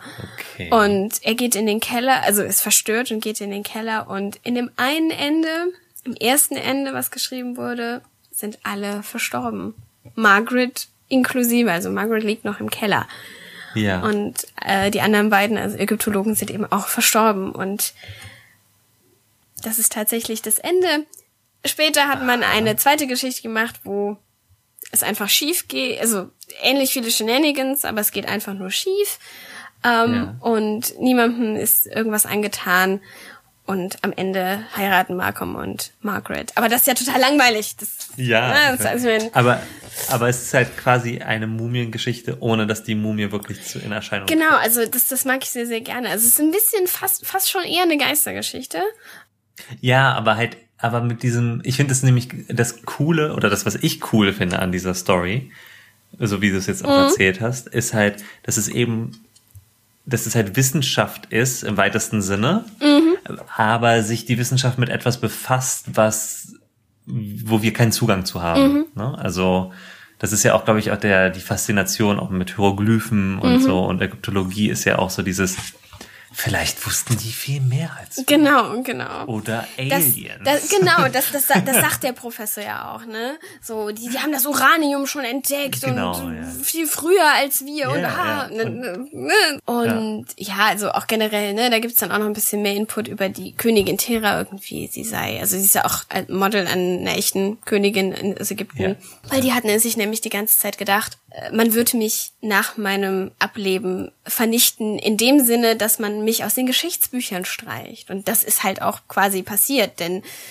äh, das ist, scheint wohl irgendwie, also ne, wir kennen sie ja nicht und wir kennen, mm. und in der mhm. Zeit vor allem kannte man ja, ne, die Leute, die das Buch gelesen haben, kannten halt auch die ganzen Namen der ägyptischen äh, Leute, die so in aller Munde waren. Und da war die natürlich nicht dabei. Ja, und das klar. hat dann die Erklärung in Universe, so dass man sie halt vernichten wollte, weil sie eine Frau war. Who knows? Und ja, da gibt's halt ganz, ganz viele Sachen, die man da mitmachen kann, finde ich. Also äh, ich mag die Idee, ja. dass eben diese Mumie nicht klassisch so wiederkehrt, ne, und dann als genau. schwer schlepp, sich schwer schleppender Körper irgendwie Bandagen hinter sich her zieht. Ich mag gerne, dass die dass es sehr geisterhaft gruselig ist, dass sich viele Dinge natürlich irgendwie rational erklären mhm. lassen. Dann hat die die Lampen sind verlegt worden. Ähm, ach, ich und und Margaret, das ja, erklärt das natürlich genau. auch ihre nicht ganz Besessenheit äh, oder so, ne? Immer so, ja, dann muss sie sie wohl dahin getan haben. Oh ja, hoch und so. Und irgendwann wird's halt sehr offensichtlich, ähm, dass sie irgendwie da Wissen hat, ja, was sie genau. und, und, sie hilft dann auch aktiv da dieses Ritual irgendwie zu veranstalten. Was ich besonders mag, ich habe gelesen, das, das Ritual würde ja nicht geklappt haben, weil Terra ja nicht wiederkam. Aber ich dachte mir halt so persönlich, weiß nicht. Also ich finde es sehr, ne? Ja, das ich, also, ich, ich es jetzt auch nicht so gehört. Also, also, ja, wir haben jetzt keinen, also aus dieser Mumienkörper ist anscheinend ja verschwunden, weil er hat ja ihre Kleid, er trägt ja anscheinend ja. ihren Körper hoch und nicht den seiner Verlobten, sage ich jetzt einfach mal. Und und der Körper ja. ist ja dann weg und ihre Kleidung ist da, also und, und ihr Juwel würde sie ja vielleicht mitnehmen oder so würde man, aber genau und das denke ich mir, deswegen ist da vielleicht die Vermutung, dass es nicht klappt, aber ich denke mir so, nee, nee, das hat doch wohl geklappt. Ja, total. Ja. Hat es, hat es nicht, finde ich sehr, sehr spannend. Äh, ja. Sachen, die man dann vielleicht auch nochmal aufgreifen kann, äh, wenn man das, wenn man eine genau. Sache länger spielt, äh, dass das ein wandelndes Mysterium ist. Ja, oder halt eben auch echt so ein, also ich finde ich finde ja gerade für, für so eine Pen and Paper Runde ist es ja ein total cooles, cooler erster großer Quest oder so da ist so ein schrulliger Archäologe und oder eine Archäologin und man möchte den dem irgendwie helfen und der erzählt irgendwas von irgendeiner alten Königin und man müsste nur mhm. dieses und jenes tun und dann kommt sie wieder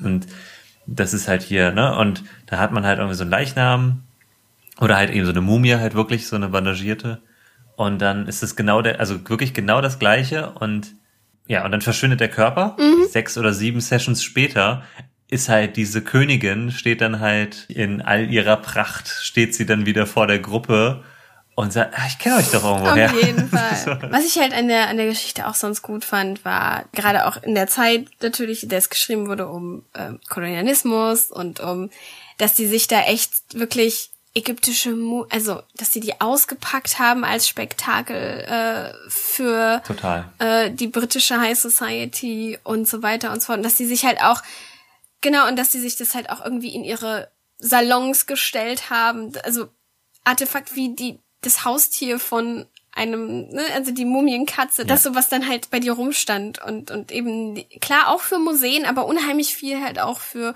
ich meine klar auch für Museen ist die eine Sache, also ist auch nicht viel geiler, weil warum steht das nicht in Ja. an den Orten, wo es hingehört im Museum und nicht, äh, warum steht's in London? Genau, Ähm, ja. ne, das Ja. äh, ist aber ein anderes Thema. Aber dass ich mag, dass die, dass die, Ja. die, dass das alles angesprochen wird und auch mh, jetzt nicht negativ bewertet wird per se. Sie nur sagt nicht, dieser Ägyptologe ist falsch, aber wir merken halt auch schon, dass seine Obsession da ihm durchaus vielleicht seine Frau genommen hat, irgendwie, ne? Dass ihm seine Obsession da am Ende umbringt einerseits und, und ich äh, habe das sehr gelesen als äh, naja, das, das, das koloniale Subjekt als schlägt zurück und lässt, lässt es nicht mit sich machen. Genau. Ne? So einfach. Es wird natürlich angedeutet, dass, dass die das auch wollte und dass die das selber auch. Aber auch dieses, deine Vorstellungen von, die Ägypter waren, haben Uranium erfunden oder schon gefunden, das hat man ja nicht erfunden. Aber und dann hatten all Ja, ja. diese tolle Wissenschaft so, mag vielleicht sein, aber das ist nicht für dich. Das, das Finger weg, das Genau, gehört ja, dir ja. nicht. Und so, das fand ich äh, sehr, sehr schön. Und eben die Mumie als Symbol von, von dieser Schatz tatsächlich, ne? Irgendwie. Und dabei ist es eine Person, ja, ne? Also da ist, steckt unheimlich viel drin. Total, ja. Und ist auch äh, tatsächlich äh, überraschend spaßig zu lesen. Also ich glaube, selbst wenn man das weiß, ist das noch ein ganz lustiges Ding. Ähm, kann ich äh, herzlich empfehlen. Ist good stuff, macht Spaß. Ist auch nicht so lang, oder? Nee, ist glaube ich echt 150, Ja. 200 Das ist, Seiten halt ja, das ist ja der also, große Vorteil von den Büchern aus der Zeit auch, dass die sich halt auch schnell mal so an zwei Nachmittagen oder so mal durchlesen lassen. und ist auch nicht zu wortgewaltig oder verschwurbelt Nee, oder so genau, wie ja. manch andere Dinge. Also hands down, ähm, ich mag Dracula, aber eher für die Analyse und ich, ich liebe das, was die Brief, der Briefroman da macht, aber ich hatte nicht so viel Spaß beim Briefroman Nee, lesen. nee, das ist. Muss das ich ist sagen. eben, ja. Das ist, Ich finde es schön, was er tut. Ne, dass auch da langsam das Mysterium durch ganz viele verschiedene eigene, ne, was im Rollenspiel auch richtig Spaß Genau. macht. Durch so Papierfetzen und einzelne Ja. Sachen da etwas zusammenzupuzzeln. Aber irgendwie mir in der, bei Dracula nicht so sehr. Und da Mhm. hat, kam mir dies als ähm, Erzählung halt ein bisschen äh, gelegener. Kann Mhm. ich also sehr empfehlen, das Ding. Da ist einfach ganz viel spaßige Kleinigkeiten drin. Wie gesagt, das, die, die, Hand alleine. ja, die Hand finde ich immer noch, also so eine Hand mit sieben Fingern ist halt schon so ein cooles Bild. Ich glaube, die dient, wenn ich mich recht entsinne, tatsächlich auch nur, nur, nur dazu, um sie natürlich als sie, also auszuzeichnen irgendwie. Ja. Einerseits irgendwie, dass sie anders ist. Sie hat natürlich sieben Finger. Ähm, das gibt ihr irgendwie etwas Seltsames und äh, Komisches. Auch schon zu Lebzeiten. Also es ist auch, Ja. ne, das Punk funktioniert im Buch, glaube ich, eher nur dafür, um irgendwie Mysterium und, und so zu bauen. Und, äh, und aber sie natürlich auch dann ganz stark zu diesem Juwel mit den sieben Sternen, Ja, beziehungsweise ich glaube sieben Zacken ähm, am Stern irgendwie zu binden. Äh, aber eben auch, um natürlich zu sagen, aber weil diese Königin, diese Abnorme, ne, mit den sieben Fingern, äh, das ist auch wirklich die. Und wir haben dann auch die richtige, es gehört hier zusammen und sowas. Als, als Erkennungsmerkmal, genau. Aber ich finde es halt trotzdem auch cool aus heutiger Sicht halt eben so dieses, das fügt sich halt perfekt in so eine Ancient Aliens Geschichte ein, weil warum sollte die sonst sieben Finger haben, ne? Und das könnte man, Mhm, Genau. wenn man das halt irgendwie Ja. so eine aktuelle Cthulhu oder, oder nicht Cthulhu, aber halt so eine Cosmic Horror Geschichte machen möchte, Ja. würde das auch super gut klappen, ne? Also dann könnte man das halt auch, ja, wir haben eine DNA-Analyse gemacht und irgendwie ist da was Menschliches zwar drin, aber irgendwie gibt's auch Abweichungen, das ist irgendwie komisch, ne? Also so, da, da gibt's so viele coole Spielmöglichkeiten damit. Also, ja. Und, und halt aus so einem einzelnen Element, ne? Ja, ich würde wahrscheinlich außer das Mumifizieren nicht so viel von Ägypten klauen, weil wir müssen ja nicht die gleiche Kolonisierung Ja, genau. kulturell betreiben wie, ne, so. Wobei, wie du ja gesagt hast, diese Mumien-Story an sich Genau. ist ja auch immer so eine Geschichte. Ne? Genau. Das ist halt von Grabraub und Flüchen, die daraus resultieren. Also, dass man halt sozusagen die Konsequenzen dieser Handlungen. Mhm. Ja, doch, das, durchaus. Das ist ja, also ich will es will es auch nicht zu hochtrabend machen, aber man kann halt schon auch so antikoloniale. Doch, kann man auf jeden Fall. Also fand ich, ich empfand das Buch relativ Ich frag mich, wie das, ich habe, ich erinnere mich nicht mehr, ich habe es mal über, äh, ge noch gelesen darüber, aber wie das auch rezipiert wurde in der Zeit, weil eigentlich ist es schon, like, Ich würde gerade Also sagen, ich mein, deswegen dass du dich hat- nicht erinnerst, ist klar, dass du, dass du nee, nein, ich habe, ich habe das mal äh, näher recherchiert, aber deswegen, Na- Nachi und, und Piet, verrat das doch nicht! Oh Gott, nein. Cut. Mein Vampire Jim, äh, hier, äh, also der Bram und ich, ja, ich bin Ja. like so. Ja. Aber ich kann mich nicht mehr erinnern, wie die Leserbriefe damals ausgesehen Ja, es ist, äh, ich meine, der musste, also was ist der musste, aber das wurde ja geändert. Das hat ja dieses zweite Ende bekommen. Das heißt, apparently waren die Leute nicht so unter der, der, äh, Aber das ist ja auch spannend, ne? dass Ja, die Leute, total. dass das denen zu dark war. ja, Das- wahrscheinlich, das- oder vielleicht, ne, nach dem Motto so, äh, ja, dann werden die tatsächlich bestraft für die Konsequenzen. Das ist, Ja, hat tatsächlich nee. Konsequenzen, dass man anderen Leuten Sachen wegnimmt. Genau. Und vor allem muss man sich ja wirklich vor Augen halten, bei diesen Mumienpartys, die es ja wirklich gab, haben die Ja. zum Teil auch die Mumien gegessen. Weil sie dachten, dass das Leben verlängert und was weiß ich was. Gell? Also es ist kein Witz, das ist da. Nee, ich, ich glaub dir das sofort. ja, also da gibt's, äh, kann, kann ich auch noch verlinken, ich habe mal einen Podcast dazu gehört. Oh ja, bitte. Oh mein Gott, ich will, oh Gott. Also, ich will ihn hören und ich will ihn nicht hören, sozusagen. Ja, ich suche das nochmal raus, weil das ist Sehr wirklich gerne. Oh krass, Gott. ähm, wie mit sowas umgegangen wurde. Ja. Und wer hätte es gedacht? Das war nicht gesund. Nein. Hast du denn noch? Ich sehe ja deine Liste. ja, ich habe also eine alternative Interpretation von Hexen noch mitgebracht. Und zwar äh, ein Comicbuch namens Witches, Witches mit Y. Fancy. Außerdem kann man es dann besser googeln. Das stimmt. Genau, und das ist von äh, Scott Snyder. Das ist, glaube ich, in erster Linie ein DC-Autor. Vielleicht auch, ich weiß gar nicht, ob er noch andere Dinge gemacht hat. Der hat auch unter einem Swamp Thing Ah, geschrieben. das Also Neue? Ich, nee, ich glaube, seit bis 2014 oder so hat er das geschrieben. Aber halt eben viel Batman, Justice League, also so. also Also, 2014 ist immer noch neuer als. ja, als es, Alter, ja, ja, das stimmt, ja. Aber ähm, es gibt, glaube ich, auch noch neuere. Noch ein neueres, ja. Ähm, genau. Die Story beginnt, dass wir halt mitbekommen, diese Familie, Vater, Mutter und eine Teenage-Tochter sind gerade umgezogen. Der Vater ist äh, Autor von Kinderbilderbüchern. Äh, die Mutter ist Ärztin und ähm, sitzt wohl seit kurzem im Rollstuhl.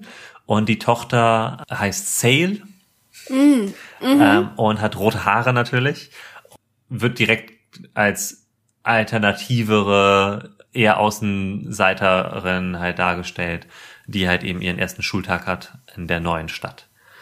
Ja. Und dann nimmt so diese Geschichte ihren Lauf. Ähm, es ist halt eine sehr persönliche Geschichte, weil es darum geht, dass äh, der Autor, also Scott Snyder jetzt in dem Fall, ähm, so seine Ängste, seine Familie zu verlieren oder seine Tochter zu verlieren oder se- seine Kinder zu verlieren, halt eben in dieses Buch gegossen hat. Also was ich halt da an dem Comic cool finde, ich finde es an sich eine ganz coole Geschichte. Ich finde es vom Pacing ein bisschen schade, weil es ein bisschen gehetzt wirkt zum Teil. Also bestimmte Elemente haben halt gar nicht so die gar nicht so die Zeit, um irgendwie sacken zu können, was aber oft bei, ich sag mal, aufwendig gezeichneten, also aufwendig illustrierten ähm, Comics der Fall ist. Äh, an dem Punkt möchte ich auch unbedingt hervorheben die Zeichnungen von Jock, aka Mark Simpson und Matt äh, Hollingsworth. Also das, was halt storytechnisch passiert, ist, ähm, dass diese Tochter irgendwie angeblich ein Mädchen ähm, umgebracht haben soll. Also ihren, ihren Bully oder ihre Bully. Ähm, und diese, diese nicht so nette junge Frau, die sie halt wirklich auch bedroht hat und ihr halt, äh, ne, also sie halt zigmal verprügelt hat, ähm, diese Person wurde dann nicht wiedergefunden. Also man hat halt keine Leiche gefunden, aber Sale ist der Auffassung oder hat es halt so erzählt, dass irgendetwas aus einem Baum rausgekommen ist und dieses Mädchen durch ein Astloch quasi in den Baum gezogen hat. Deswegen sieht man auch auf diesem Cover, wenn du es halt sehen kannst, Ah, Ist das so Cover kenne ich. ja, Ja. Ist, so eine, ist so eine Blutspur, die so aus so einem Baum rausläuft. Ja, und das Ganze, also diese ganze Alternative zur, zu Hexen basiert eben darauf, Hexen sind eben nicht so, wie wir Hexen kennen, also nicht so alte Vetteln, die irgendwie im Baum sitzen, äh, im Wald sitzen und irgendwie Tränke brauen, sondern diese Witches sind ein, äh, ich glaube, es wird sogar so, also es wird sogar fast schon so ein bisschen wissenschaftlich dargestellt, dass sie halt evolutionär etwas anderes sind als Menschen. Mhm. Das ist halt irgendwie vor einer gewissen Zeit gab es halt eine Art Mutation und deswegen äh, gibt es halt eben Witches und das, was sie halt eben von uns unterscheidet, ist, dass sie ihre Gesichter auf der, an der Seite ihres Kopfes haben. Ich kann dir mal ein Bild irgendwie in die Kamera halten. So sehen ihre Schädel aus. Kannst du es erkennen? Mhm. Ja. Okay. Was sie halt automatisch auch wirklich zu gruseligen Gestalten Ja. macht. Also es hat halt nichts mehr mit den Hexen zu tun, die wir so kennen. Aber das, was eben ganz, ganz cool ist, an, an dieser Grundidee, die leben halt in Wäldern auch, vor allen Dingen. Oder sie leben in Wäldern und haben halt Bäume und große Bäume vor allen Dingen äh, markieren so ihre, ihre äh, unterirdischen Baue, Bauten? Bauten. I don't know. Baus. und sie, also haben so relativ klare Regeln, also halt so ihre eigenen Monsterregeln, was ich wieder halt eben, also sie haben auch wieder äh, Schwachpunkte und sie haben halt eben so Sachen, die sie ausmachen. Also die Schwachpunkte sind, ähm, sie mögen tierisches Protein nicht, also sie essen halt Menschen. So, und dementsprechend sind sie darauf angewiesen, dass sie halt Menschen essen.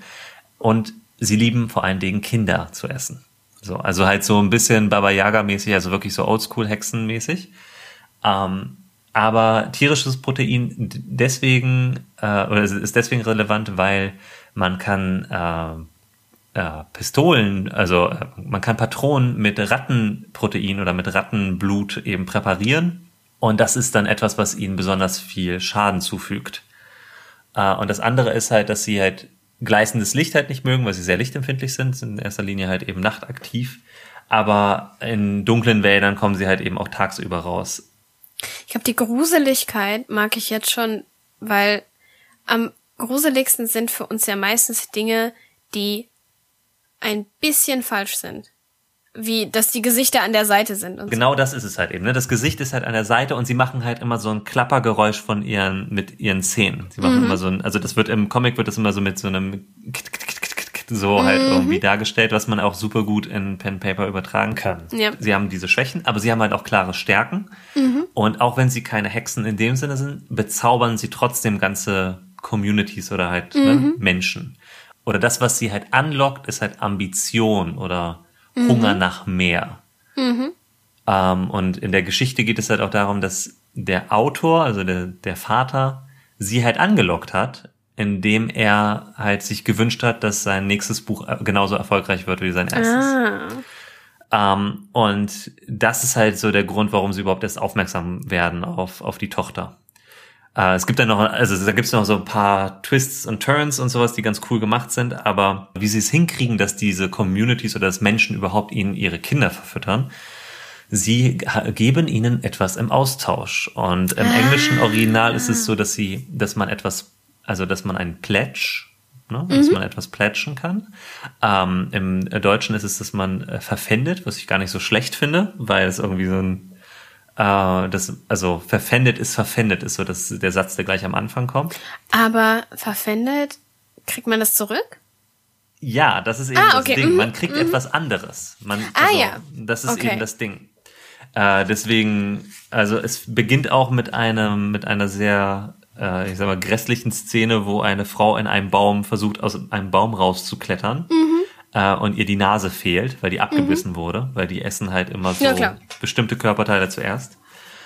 Und dann sitzt ein kleiner Junge vor dem Baum und ähm, die Frau sagt, mein Sohn, äh, hol mich hier raus, Timothy, äh, schnell, ne? Mach, den, mach den Baum auf, du kannst es mit dem Stein da aufbrechen und so. Und dann sagt der Junge, verpfändet ist verpfändet. Und dann ziehen sie sie wieder in den Baum hinein. Spoiler-Alarm für das Buch. Dieser Junge hätte halt eben, wurde verpfändet und hat halt den äh, Witches dann eben ihre, also stattdessen quasi den, den Fluch quasi oder die, die Kette unterbrochen Umgedreht, ja. umgedreht und die Eltern, quasi zwei erwachsene äh, im Austausch mhm. zu eurem Kind. Äh, die Witches stellen einem dann so eine bestimmte Flüssigkeit zur Verfügung, mit dem man Leute quasi markiert. Mhm. Das ist halt diese Verpfändung. Mhm. Und solange man das halt auf sich hat, wird man halt auch gnadenlos gejagt von den mhm. Dingern. Ja. Und das ist eben so die, das ist die, das ist so diese, diese, diese Grundmechanik. Und im Austausch kriegen die Leute dafür dann halt eben ähm, Medizin, um halt alles Mögliche zu heilen. Mhm. Äh, ja, nicht ewiges, aber extrem verlängertes Leben. Also, ne, wie, mhm. wieder, also irgendeine Klassiker, Art ja. dunkle Wissenschaft. Ne? Also mhm, sie brauen ja. halt Tränke und tun bestimmte Dinge, um halt eben, also die wir halt als Menschen nicht können. Und all das halt eben im Austausch, dass sie halt eben, dass die Kinder halt an sie verfüttert werden. Mhm. Das halt so als Grundstock an Ideen finde ich halt super cool, wenn man das halt, man hat halt so eine, ich sag mal, monströsere Variante von Witches. Und jetzt kommt das, was mich am, was ich am coolsten finde, ist, dass Hexen an sich in dieser Welt existieren. Und das sind die Leute, oder vor allem die Frauen, die Leute, die diese Witches jagen. Mhm. Und das sind in erster Linie Kinder, die deren, deren Fängen entkommen konnten. Mhm. Und die haben dann halt auch wieder so ein paar Elemente, die halt eben, also die ähm, Witches. Das klingt sehr viel zu viel für ein kleines Comicbuch. Eben, das ist eben genau das, das meinte ich halt mit dem Pacing. Das sind halt eben ja. so voll viele Ideen auf super wenig Seiten und gar ja. keine gar keinen Raum, um das auszubauen, aber keine Angst, es soll ein Film draus gemacht werden und Brad Pitt mhm. produziert ist. so, wo ich denke, way. Für mich ist halt eben so, das, was ich halt richtig cool finde, ist, dass man daraus aus diesen Ideen eine viel bessere Geschichte machen kann. Ja, auf jeden weil, Fall. Weil halt so eine, ähm, also und das, was man, also die heißen dann die Eisen, diese, diese äh, Witches, äh, die die Witches jagen. Mhm. Und die halten sich halt immer dort auf, wo keine Wälder sind, also wo keine Bäume mhm. sind. Und ähm, zum Beispiel trifft halt der Protagonist im Comic eine von ihnen am äh, an so einem an, an so einem Strand. Mhm. Worldbuilding-Element, wenn wenn ihr das halt in eure Pen and Paper Welt einbaut. Ähm, jede Küstenregion, die halt irgendwie komplett phasig ist, ist halt eine eine ja, eine, eine sichere cool. Region. Ne? Also wie gesagt, ne, wie du es gerade sehr gut festgestellt hast, super viele Ideen, super coole Ideen, aber halt extrem überladen und halt auch mit nicht wenig Pathos erzählt. Also ich finde Ich wollte gerade sagen, also warum muss es ein, warum muss das der Typ erzählen? Warum ist nicht sie die Protagonistin? Ja, weil es halt ähm, eben aus seiner aus der Perspektive des Autoren ist, ne? Und er rettet natürlich seine Tochter dann ja, klar. und so und opfert sich dann für sie. Also sie hat halt auch ein cooles Endbild, wo sie dann halt mhm. halt da so die komplette, diese komplette Kleinstadt dem Untergang weiht, weil sie mhm. halt mit so einem äh, nicht Rasensprenkler, aber mit so einem Gartenschlauch dieses, uh. diese Plätschflüssigkeit wow. auf alle halt regnen lässt. Das ist ein echt cooles Ende. Also ich habe nicht alles jetzt verraten, auch wenn es so klingt, als hätte ich jetzt alles, alles schon gespoilt. Es gibt noch ein paar coole Story-Elemente, die halt eben auch drin vorkommen. Mhm. Aber ja, einfach, also ich habe auf jeden Fall für meine D&D-Welt, habe ich das mehr oder weniger eins zu eins übernommen. Mhm. Ähm, weil ich die, ich sag mal, die, die Hexen oder die, die Vetteln aus D&D ja, nee. auch nicht so super cool finde. Nee. Das, was ich aber an Hexen eben eigentlich cool finde, ist halt, dass sie eben zusammenhängen, ne? Also dass sie, mhm. also es gibt halt ja die Community, ne? Genau, ja. Und auch wenn sie vielleicht auch alleine irgendwo sind und alleine irgendwo etwas eine bestimmte ein bestimmtes eine Ziel Hexe verfolgen. ist niemals allein. Genau, ja, so, ne? Und das ist halt eben an dem, in dem Buch in, auf beiden Seiten. Sowohl die Witches mhm. sind halt so im Rudel jagende, intelligente, mhm. hochintelligente Raubtiere, die halt auch gleichzeitig noch Wissenschaft betreiben auf so eine okkulte Art. Mhm. Und die Hexenhexen, also die, die Eisen, die halt diese Dinger jagen, ähm, haben halt eben auch Fähigkeiten, die sie halt, ne, also die eine rettet dann den Vater oder macht ihn halt, gibt ihm ein etwas, womit er sich unsichtbar machen kann vor ihnen, also womit man sich einschmieren muss. Und ähm, ja, also so, ne, da ist halt auch, da gibt's auch so zwei Szenen, wo halt viel zu viel Exposition in so mhm. drei, in so drei Panels ist und so. Aber wie gesagt, dafür um halt einfach nur das auszuschlachten, um für ein Pen ja. Setting zu nehmen, ist es natürlich perfekt, weil man muss wenig lesen und hat super viele True, Ideen. das stimmt, ja. das stimmt. Ja, also kann ich nur, kann ich nur als ähm, also nicht unbedingt als Comic, sondern als Pen and Paper äh, Schablone. Worldbuilding Hilfe. Ja, genau. kann ich es gut, kann ich es gut empfehlen. Und vor allem, weil es halt, es spielt halt in der Gegenwart und wenn man es in Fantasy-Welt übersetzt, kann man auch voll viele Sachen noch viel interessanter gestalten. Nice. Genau, das ist halt äh, der Comic Witches. Ähm, wo es auch, wie gesagt, es gibt halt auch nur dieses eine Buch, soweit ich weiß. Und die Filmadaption ist seit 2014 in Arbeit. Ich glaube nicht, dass das noch was wird, aber mal sehen. Brad Pitt hat mittlerweile anderes zu tun. Ja, hoffentlich.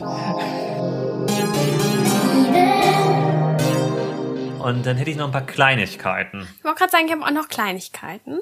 Dann fangen wir um, an mit ähm, deinen Kleinigkeiten. Meine Kleinigkeit ist ganz simpel erstmal. Es gibt eine Serie auf äh, YouTube äh, von einer zertifizierten Zombie-Professorin, äh, vielleicht, keine Ahnung. Okay. Und auf jeden Fall hat sie viel über Zombies publiziert. Aber äh, die macht mit PBS eine Serie, die heißt Monstrum. Ähm, und da gibt's einfach äh, ganz viele, über ganz viele Monster, einzelne kurze Viertel, fünf, manchmal so sechs Minuten, manchmal eine Viertelstunde. Ich glaube, yeah. das längste war so 20 Minuten. Ganz verschieden. Und da habe ich meine, die habe ich alle geguckt und fand die sowieso sehr toll an yeah. sich, so als kondensierte äh, Version von so ein bisschen verschiedene Lore über Monster so aneinandergereiht. Und was ich da, glaube ich, spannend zum Clown einfach fand, äh, was viele Menschen, die Skyrim gespielt haben, bestimmt gut kennen. Ich aber nicht, denn ich ja. habe Skyrim nicht gespielt. Ähm, ja. Drau, Drauger? Drauger oder so, Draugare, I don't know. Ja. Ähm, auf jeden Fall halt sind ja irgendwie Zombies. Ja. Aber weil es aus dem skandinavischen Volksgang kommt, ein bisschen spannender irgendwie. Das fand ich sehr nice. Also wenn man so den klassischen Zombie mit halt einer interessanten Geschichte haben will, ja. nehmt diesen. Äh, sonst würde ich empfehlen, und die würden wir verlinken werden, äh, Medusa mochte ich äh, gerne das Video und die Banshee äh, mhm. da nochmal, weil irgendwie, also vielleicht wissen das viele, aber ich glaube, ich kenne das eher nur aus der Popkultur und fand es ganz schön, da nochmal zu hören, wo die mythologischen oder nicht ganz so mythologischen äh, tatsächlich auch, weil was, wie sich da die Realität auch mixt, also dass es auch dort in Irland tatsächlich Frauen gab, die dafür bezahlt wurden, Tote zu beklagen mit so einem bestimmten, bestimmten traditionellen Gesang und dass sich das dann gemischt hat und dass Banshees etwas waren, die einer Familie zugeordnet waren und ja. so ganz, also ganz viele Kleinigkeiten, die da mit drin sind. Und als letztes auf jeden Fall den Original Headless Horseman. Äh, jetzt nicht ganz Sleepy Hollow, sondern äh, den fand ich auch äh, sehr spannend. Äh, ja, cool. Ich werde es nicht aussprechen, aber den fand ich auch irgendwie sehr spannend und würde ich empfehlen, da nochmal so ein klassisches äh, Ding zu nehmen, ne, den, den kopflosen Reiter, der irgendwie nachts da, ne, der aber auch gar nicht so also schon gruselig war, aber eigentlich eher als äh, gar nicht attackiert hat oder oder gar nichts mhm. wollte, sondern eigentlich ja nur ein Zeichen war für something bad's gonna happen to you. du, ich mag, dass der quasi eigentlich sagt so, no, no, it's not me, it's you. Und das so als Abenteuerstart so. Ja, total. Das ist vielleicht auch was. Meine Kleinigkeiten beziehen sich nämlich auch auf einen, einen YouTube-Kanal unter anderem. Uh -huh. Also der ist ohnehin äh, toll, Extra Credits heißt der. Und die haben eine Serie, die haben ganz viele Serien zu Geschichte und Game Design und ganz vielen Sachen, unter anderem aber eben auch zu ähm, Mythology oder Extra Mythology. Und da gibt es eine Folge, die auch eine der erfolgreichsten von denen ist, die äh, dreht sich um den Wendigo. Und das ist auch ein alternativer Take ähm, zum, zum Zombie. Ähm, beziehungsweise sind das halt so Gestaltwandler, Schrägstrich Untote, Schrägstrich Menschenfresser und sowas. Und das ist von dem Omushkego Tribe, also nordamerikanischer Native Tribe. Ähm, ja, ist ein auch neun Minuten Video, richtig cool erzählt, schön illustriert und so. Äh, wenn ihr dann blutrünstige Monster und wie man sie beseitigen kann lernen wollt, ähm, eine Empfehlung dafür. Und meine zweite Kleinigkeit, die ich mir in die Taschen gesteckt habe, ähm, um noch so ein bisschen actionlastigere Sachen, weil wir hatten jetzt viele so erzählerische mhm. Hooks. Wenn ihr einfach nur coole Monster sehen wollt, gibt es gerade die ähm, äh, zum ersten Mal irgendwie auf äh, Hochglanz polierte Version von Vampire Hunter D, Bloodlust. Es ist ein ah, mittlerweile schon, ja, muss man schon sagen. Ganz schön alt, oder? Ja, uralter Anime, also aus dem, von, ich glaube, das Original ist von 85, das Remake von 93 und das ist jetzt halt sozusagen die Neuauflage des Remakes oder die äh, Remastered-Version. Es ist ein, also der Film ist echt nur so, ist okay. So, es ist, es ja. ist halt sehr lang. Buch kann ich auch nicht empfehlen. Nee, und das, und ja, ja, würde ich auch, würde ich gerade sagen. So. Äh, es ist, hat halt so diese 80er Jahre Anime-Ästhetik, so mit Schultern ohne Ende. Ich wollte gerade sagen, Schulterpolster. Ja, das sind also beziehungsweise no polster needed. Genau, einfach nur Schultern und dreieckige ja. Menschen. This is how genau. we do. Und halt eben auch so viele coole Ideen, null Zeit, um sie irgendwie atmen zu lassen. so, was halt super schade ist, weil zum Teil, also einzelne Charaktere sind richtig cool und eben auch ein paar Monster und da habe ich halt eben einfach nur ein paar mitgebracht oder die, die ich halt besonders cool finde. Also es gibt halt in der Story, die ich jetzt überhaupt nicht, auf die ich jetzt überhaupt nicht eingehen werde, gibt es halt ganz viele verschiedene Monster und die Vampire sind wirklich auch so die uninteressantesten. Aber es gibt halt die Barbaren und das ist, äh, sind halt so weit äh, bewohnende, äh, ja, die werden so ein bisschen, also die werden so sehr skurril dargestellt, so wie so ein bisschen wie so ein fahrender Zirkus fast schon, aber halt ähm, im Grunde sind das so einzelne Leute, also jede einzelne Person dieser Barbaren ist halt so ein Monster für sich. Mhm. Und äh, die, die ich halt besonders cool finde, sind halt auch die, die in den Kämpfen auch da ähm, vorkommen im Film.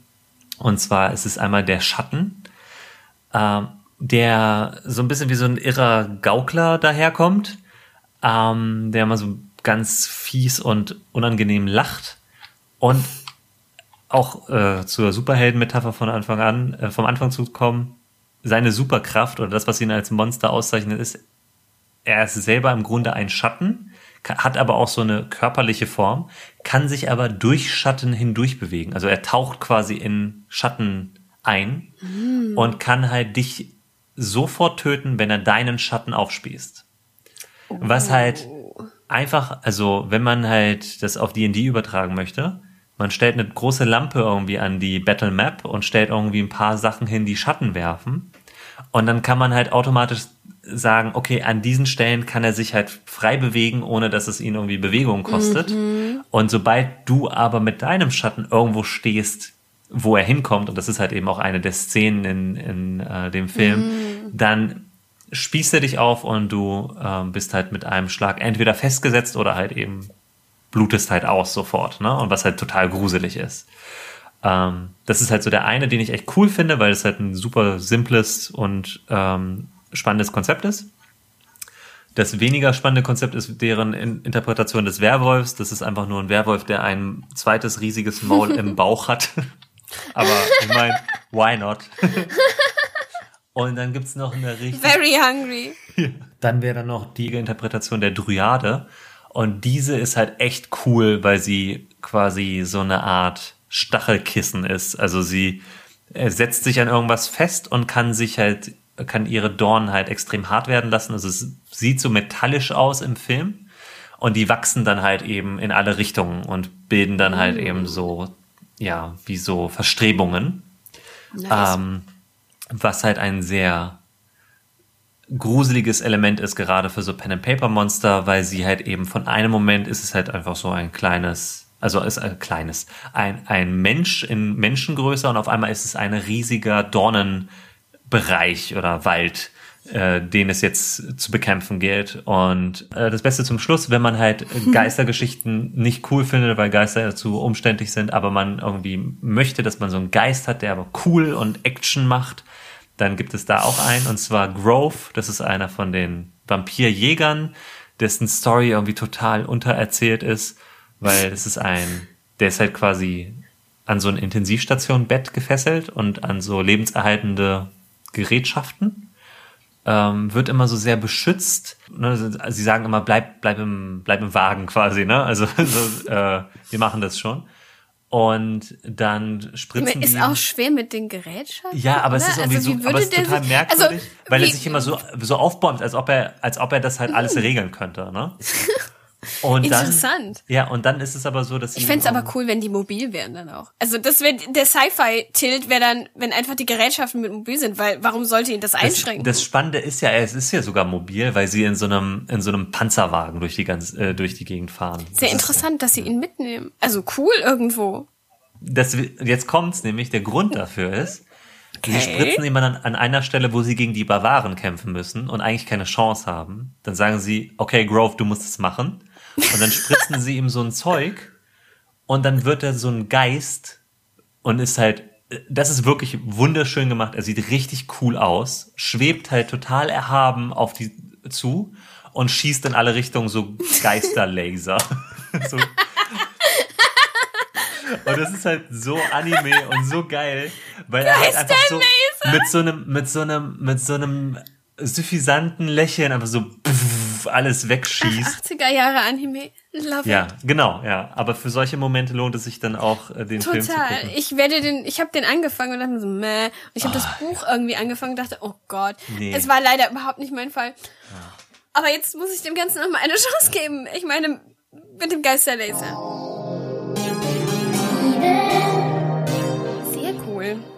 Ich meine, ich glaube, über Monster könnten wir noch, ich glaube, wir müssen mindestens, äh, also jedes Halloween so eine Folge auf jeden Fall machen, ja. weil, damit wir all die coolen Monster ja. unterkriegen. Vielleicht machen wir das nächste Mal dann eine mit entweder einem Monster oder halt mhm, vielleicht. Mhm, könnten wir auch mal machen, ja. Bestimmte Monster, Weltraummonster, mhm. äh, moderne Monster, Creepypasta, also da gibt's so viel.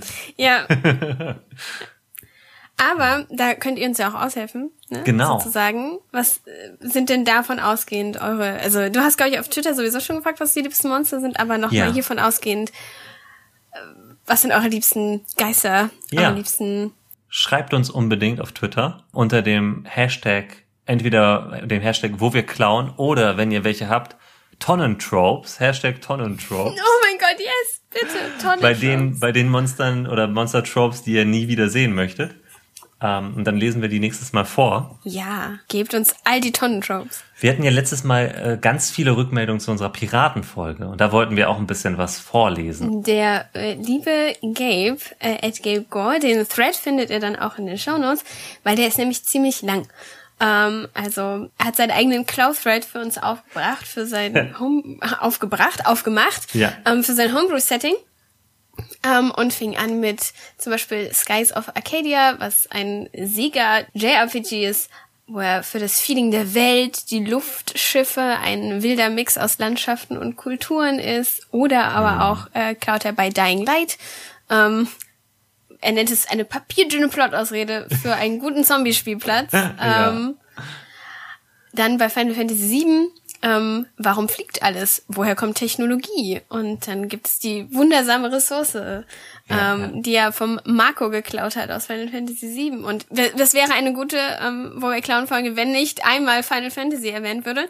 That's the thing, ne? Ich habe gerade den Haken gemacht, damit, damit wir nicht am Ende noch Ärger kriegen, weil Leute enttäuscht sind. Oder wir, ich wäre ja von uns enttäuscht. Ja, das stimmt, das stimmt. Aber ja, den werden wir verlinken. Da gibt's nämlich noch ganz viele andere Sachen, die ja. ganz, ganz toll sind.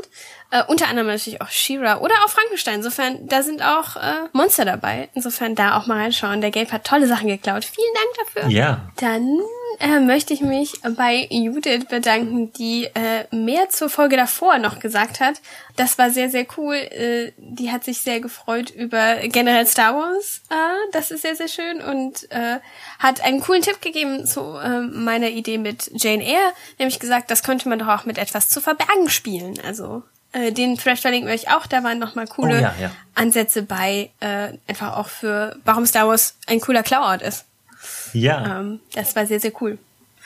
Um, ähm, und ich wollte nochmal äh, Lenas, also Ed Katrinitys ähm, Kommentar auch zur vorletzten Folge ähm, oder allgemein, wo, wir halt oder wo sie geklaut hat, war nämlich ihre, einer ihrer ersten oder ihr ältester noch gespielter DSA-Charakter basierte ähm, lose auf der Reporterin Carla Kolumna aus Benjamin Blümchen. Und das finde ich einfach großartig. Mega, ja. Äh, wurde dann auch schnell zu aufrichtig interessiert an Wahrheit und Weltretten. Und das finde ich so ein cooler, das So ist so schön. dieses, deswegen klauen wir ja, ne? Weil wir Ja. dann selber nicht in der Hand haben, was draus wird.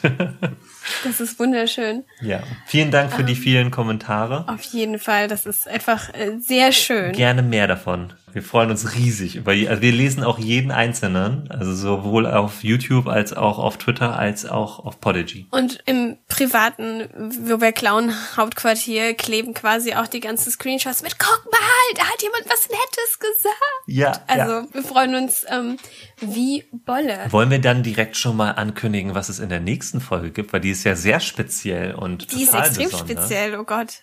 Ich hab mir jetzt schon in die Hosen auf jeden Fall. Die nächste Folge, wo wir klauen, wird eine ganz besondere Folge. Und zwar wird es unsere erste Live-Folge. Und das machen wir zusammen mit der, der wunderbaren Caro von Horde of Tales und ganz vielen anderen total tollen Leuten. Die hat ähm, nämlich ganz viele Menschen zusammengesammelt. Also Caro hat Menschen zusammengesammelt für den äh, Jaspers Game Day oder Jasper Game Day.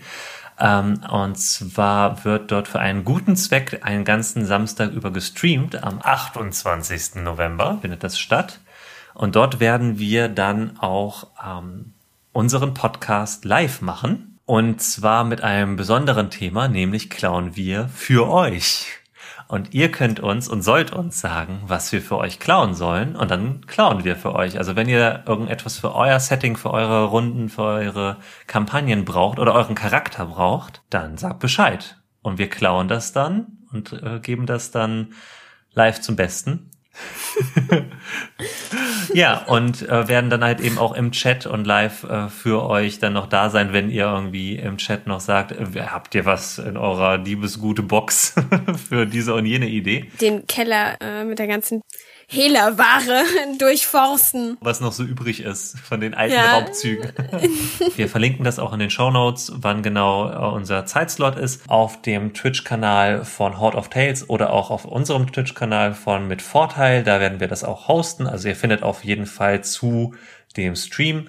Und es wird dann dennoch auch als Audiopodcast natürlich hier in dem Feed erscheinen und dann auch hinterher auf YouTube erscheinen. Wir freuen uns schon sehr. Ja, total. Ansonsten sind wir dann am Ende angelangt. Haben heute auch ganz viel wieder mitgenommen. Ja. Vor allem Empfehlungen, lustige Dinge anzuschauen. Ja, total. Geisterlaser for everyone. Ja, vielen Dank, äh, Nachi, für die coolen Ideen und vor allem für ähm, auch das Hintergrundwissen mit dem Essay äh, vorweg. Das war ein wunderschöner Einstieg und ich glaube, ähm, da werde ich auch noch mal ein bisschen meine Lieblingsmonster daraufhin analysieren. Aber danke für die, äh, auch für die Sehr gerne. Story und überhaupt. Äh, Aber, aber dir, hallo, ich meine, ich muss jetzt doch. Kriegst du mich jetzt dazu, dass ich doch nochmal Vampire Hunter D gucke? Insofern vielen Dank. Ich freue mich sehr. Ja, ich meine. Also wie gesagt, ich habe es mir nebenbei, äh, ich habe es angemacht, ich, ich kannte den Film auch schon, aber ich habe es mir nochmal angemacht und nebenbei Miniaturen angemalt und das war halt perfekt Mhm. das ist dafür, gut. weil man dann immer so Perfekt. hinguckt und denkt so, oh, cooles Bild. oh, so eine verspiegelte Festung. Oh, cool. Ja, also so, Oh ja, sehr. Nice. ja. also da, da kann man schon, da kann man schon coole Sachen aus, auch draus ziehen. Kann man viel mitnehmen. Wunderbar. Ja. Ja, dann. Dann bis zum nächsten Mal, würde ich sagen. An alle Hörenden jetzt ähm, bitte äh, hinterlasst uns eine Bewertung, hinterlasst uns Kommentare, empfehlt uns gerne weiter. Wir freuen uns jetzt schon darüber, dass es äh, über 1000 Leute gibt, die diesen Podcast hören. Wir sind ein bisschen ähm, baff. Das ist gar kein, ein bisschen Buff ist gar kein Ausdruck, ja. Ja. Das ist, äh, Äh, aber Who wir, knew? Wir, ja, genau. wer, wer hätte gedacht, dass Klauen so beliebt ist? ja. Und wenn ihr vor allen Dingen auch einfach sagt, oh, macht doch unbedingt mal eine Folge zu diesem Oh ja. Thema oder klaut doch mal dort oder für dieses oder jenes, dann sagt uns auch unbedingt Bescheid. Bitte gerne. Dann bis zum nächsten Mal. Bye, bye.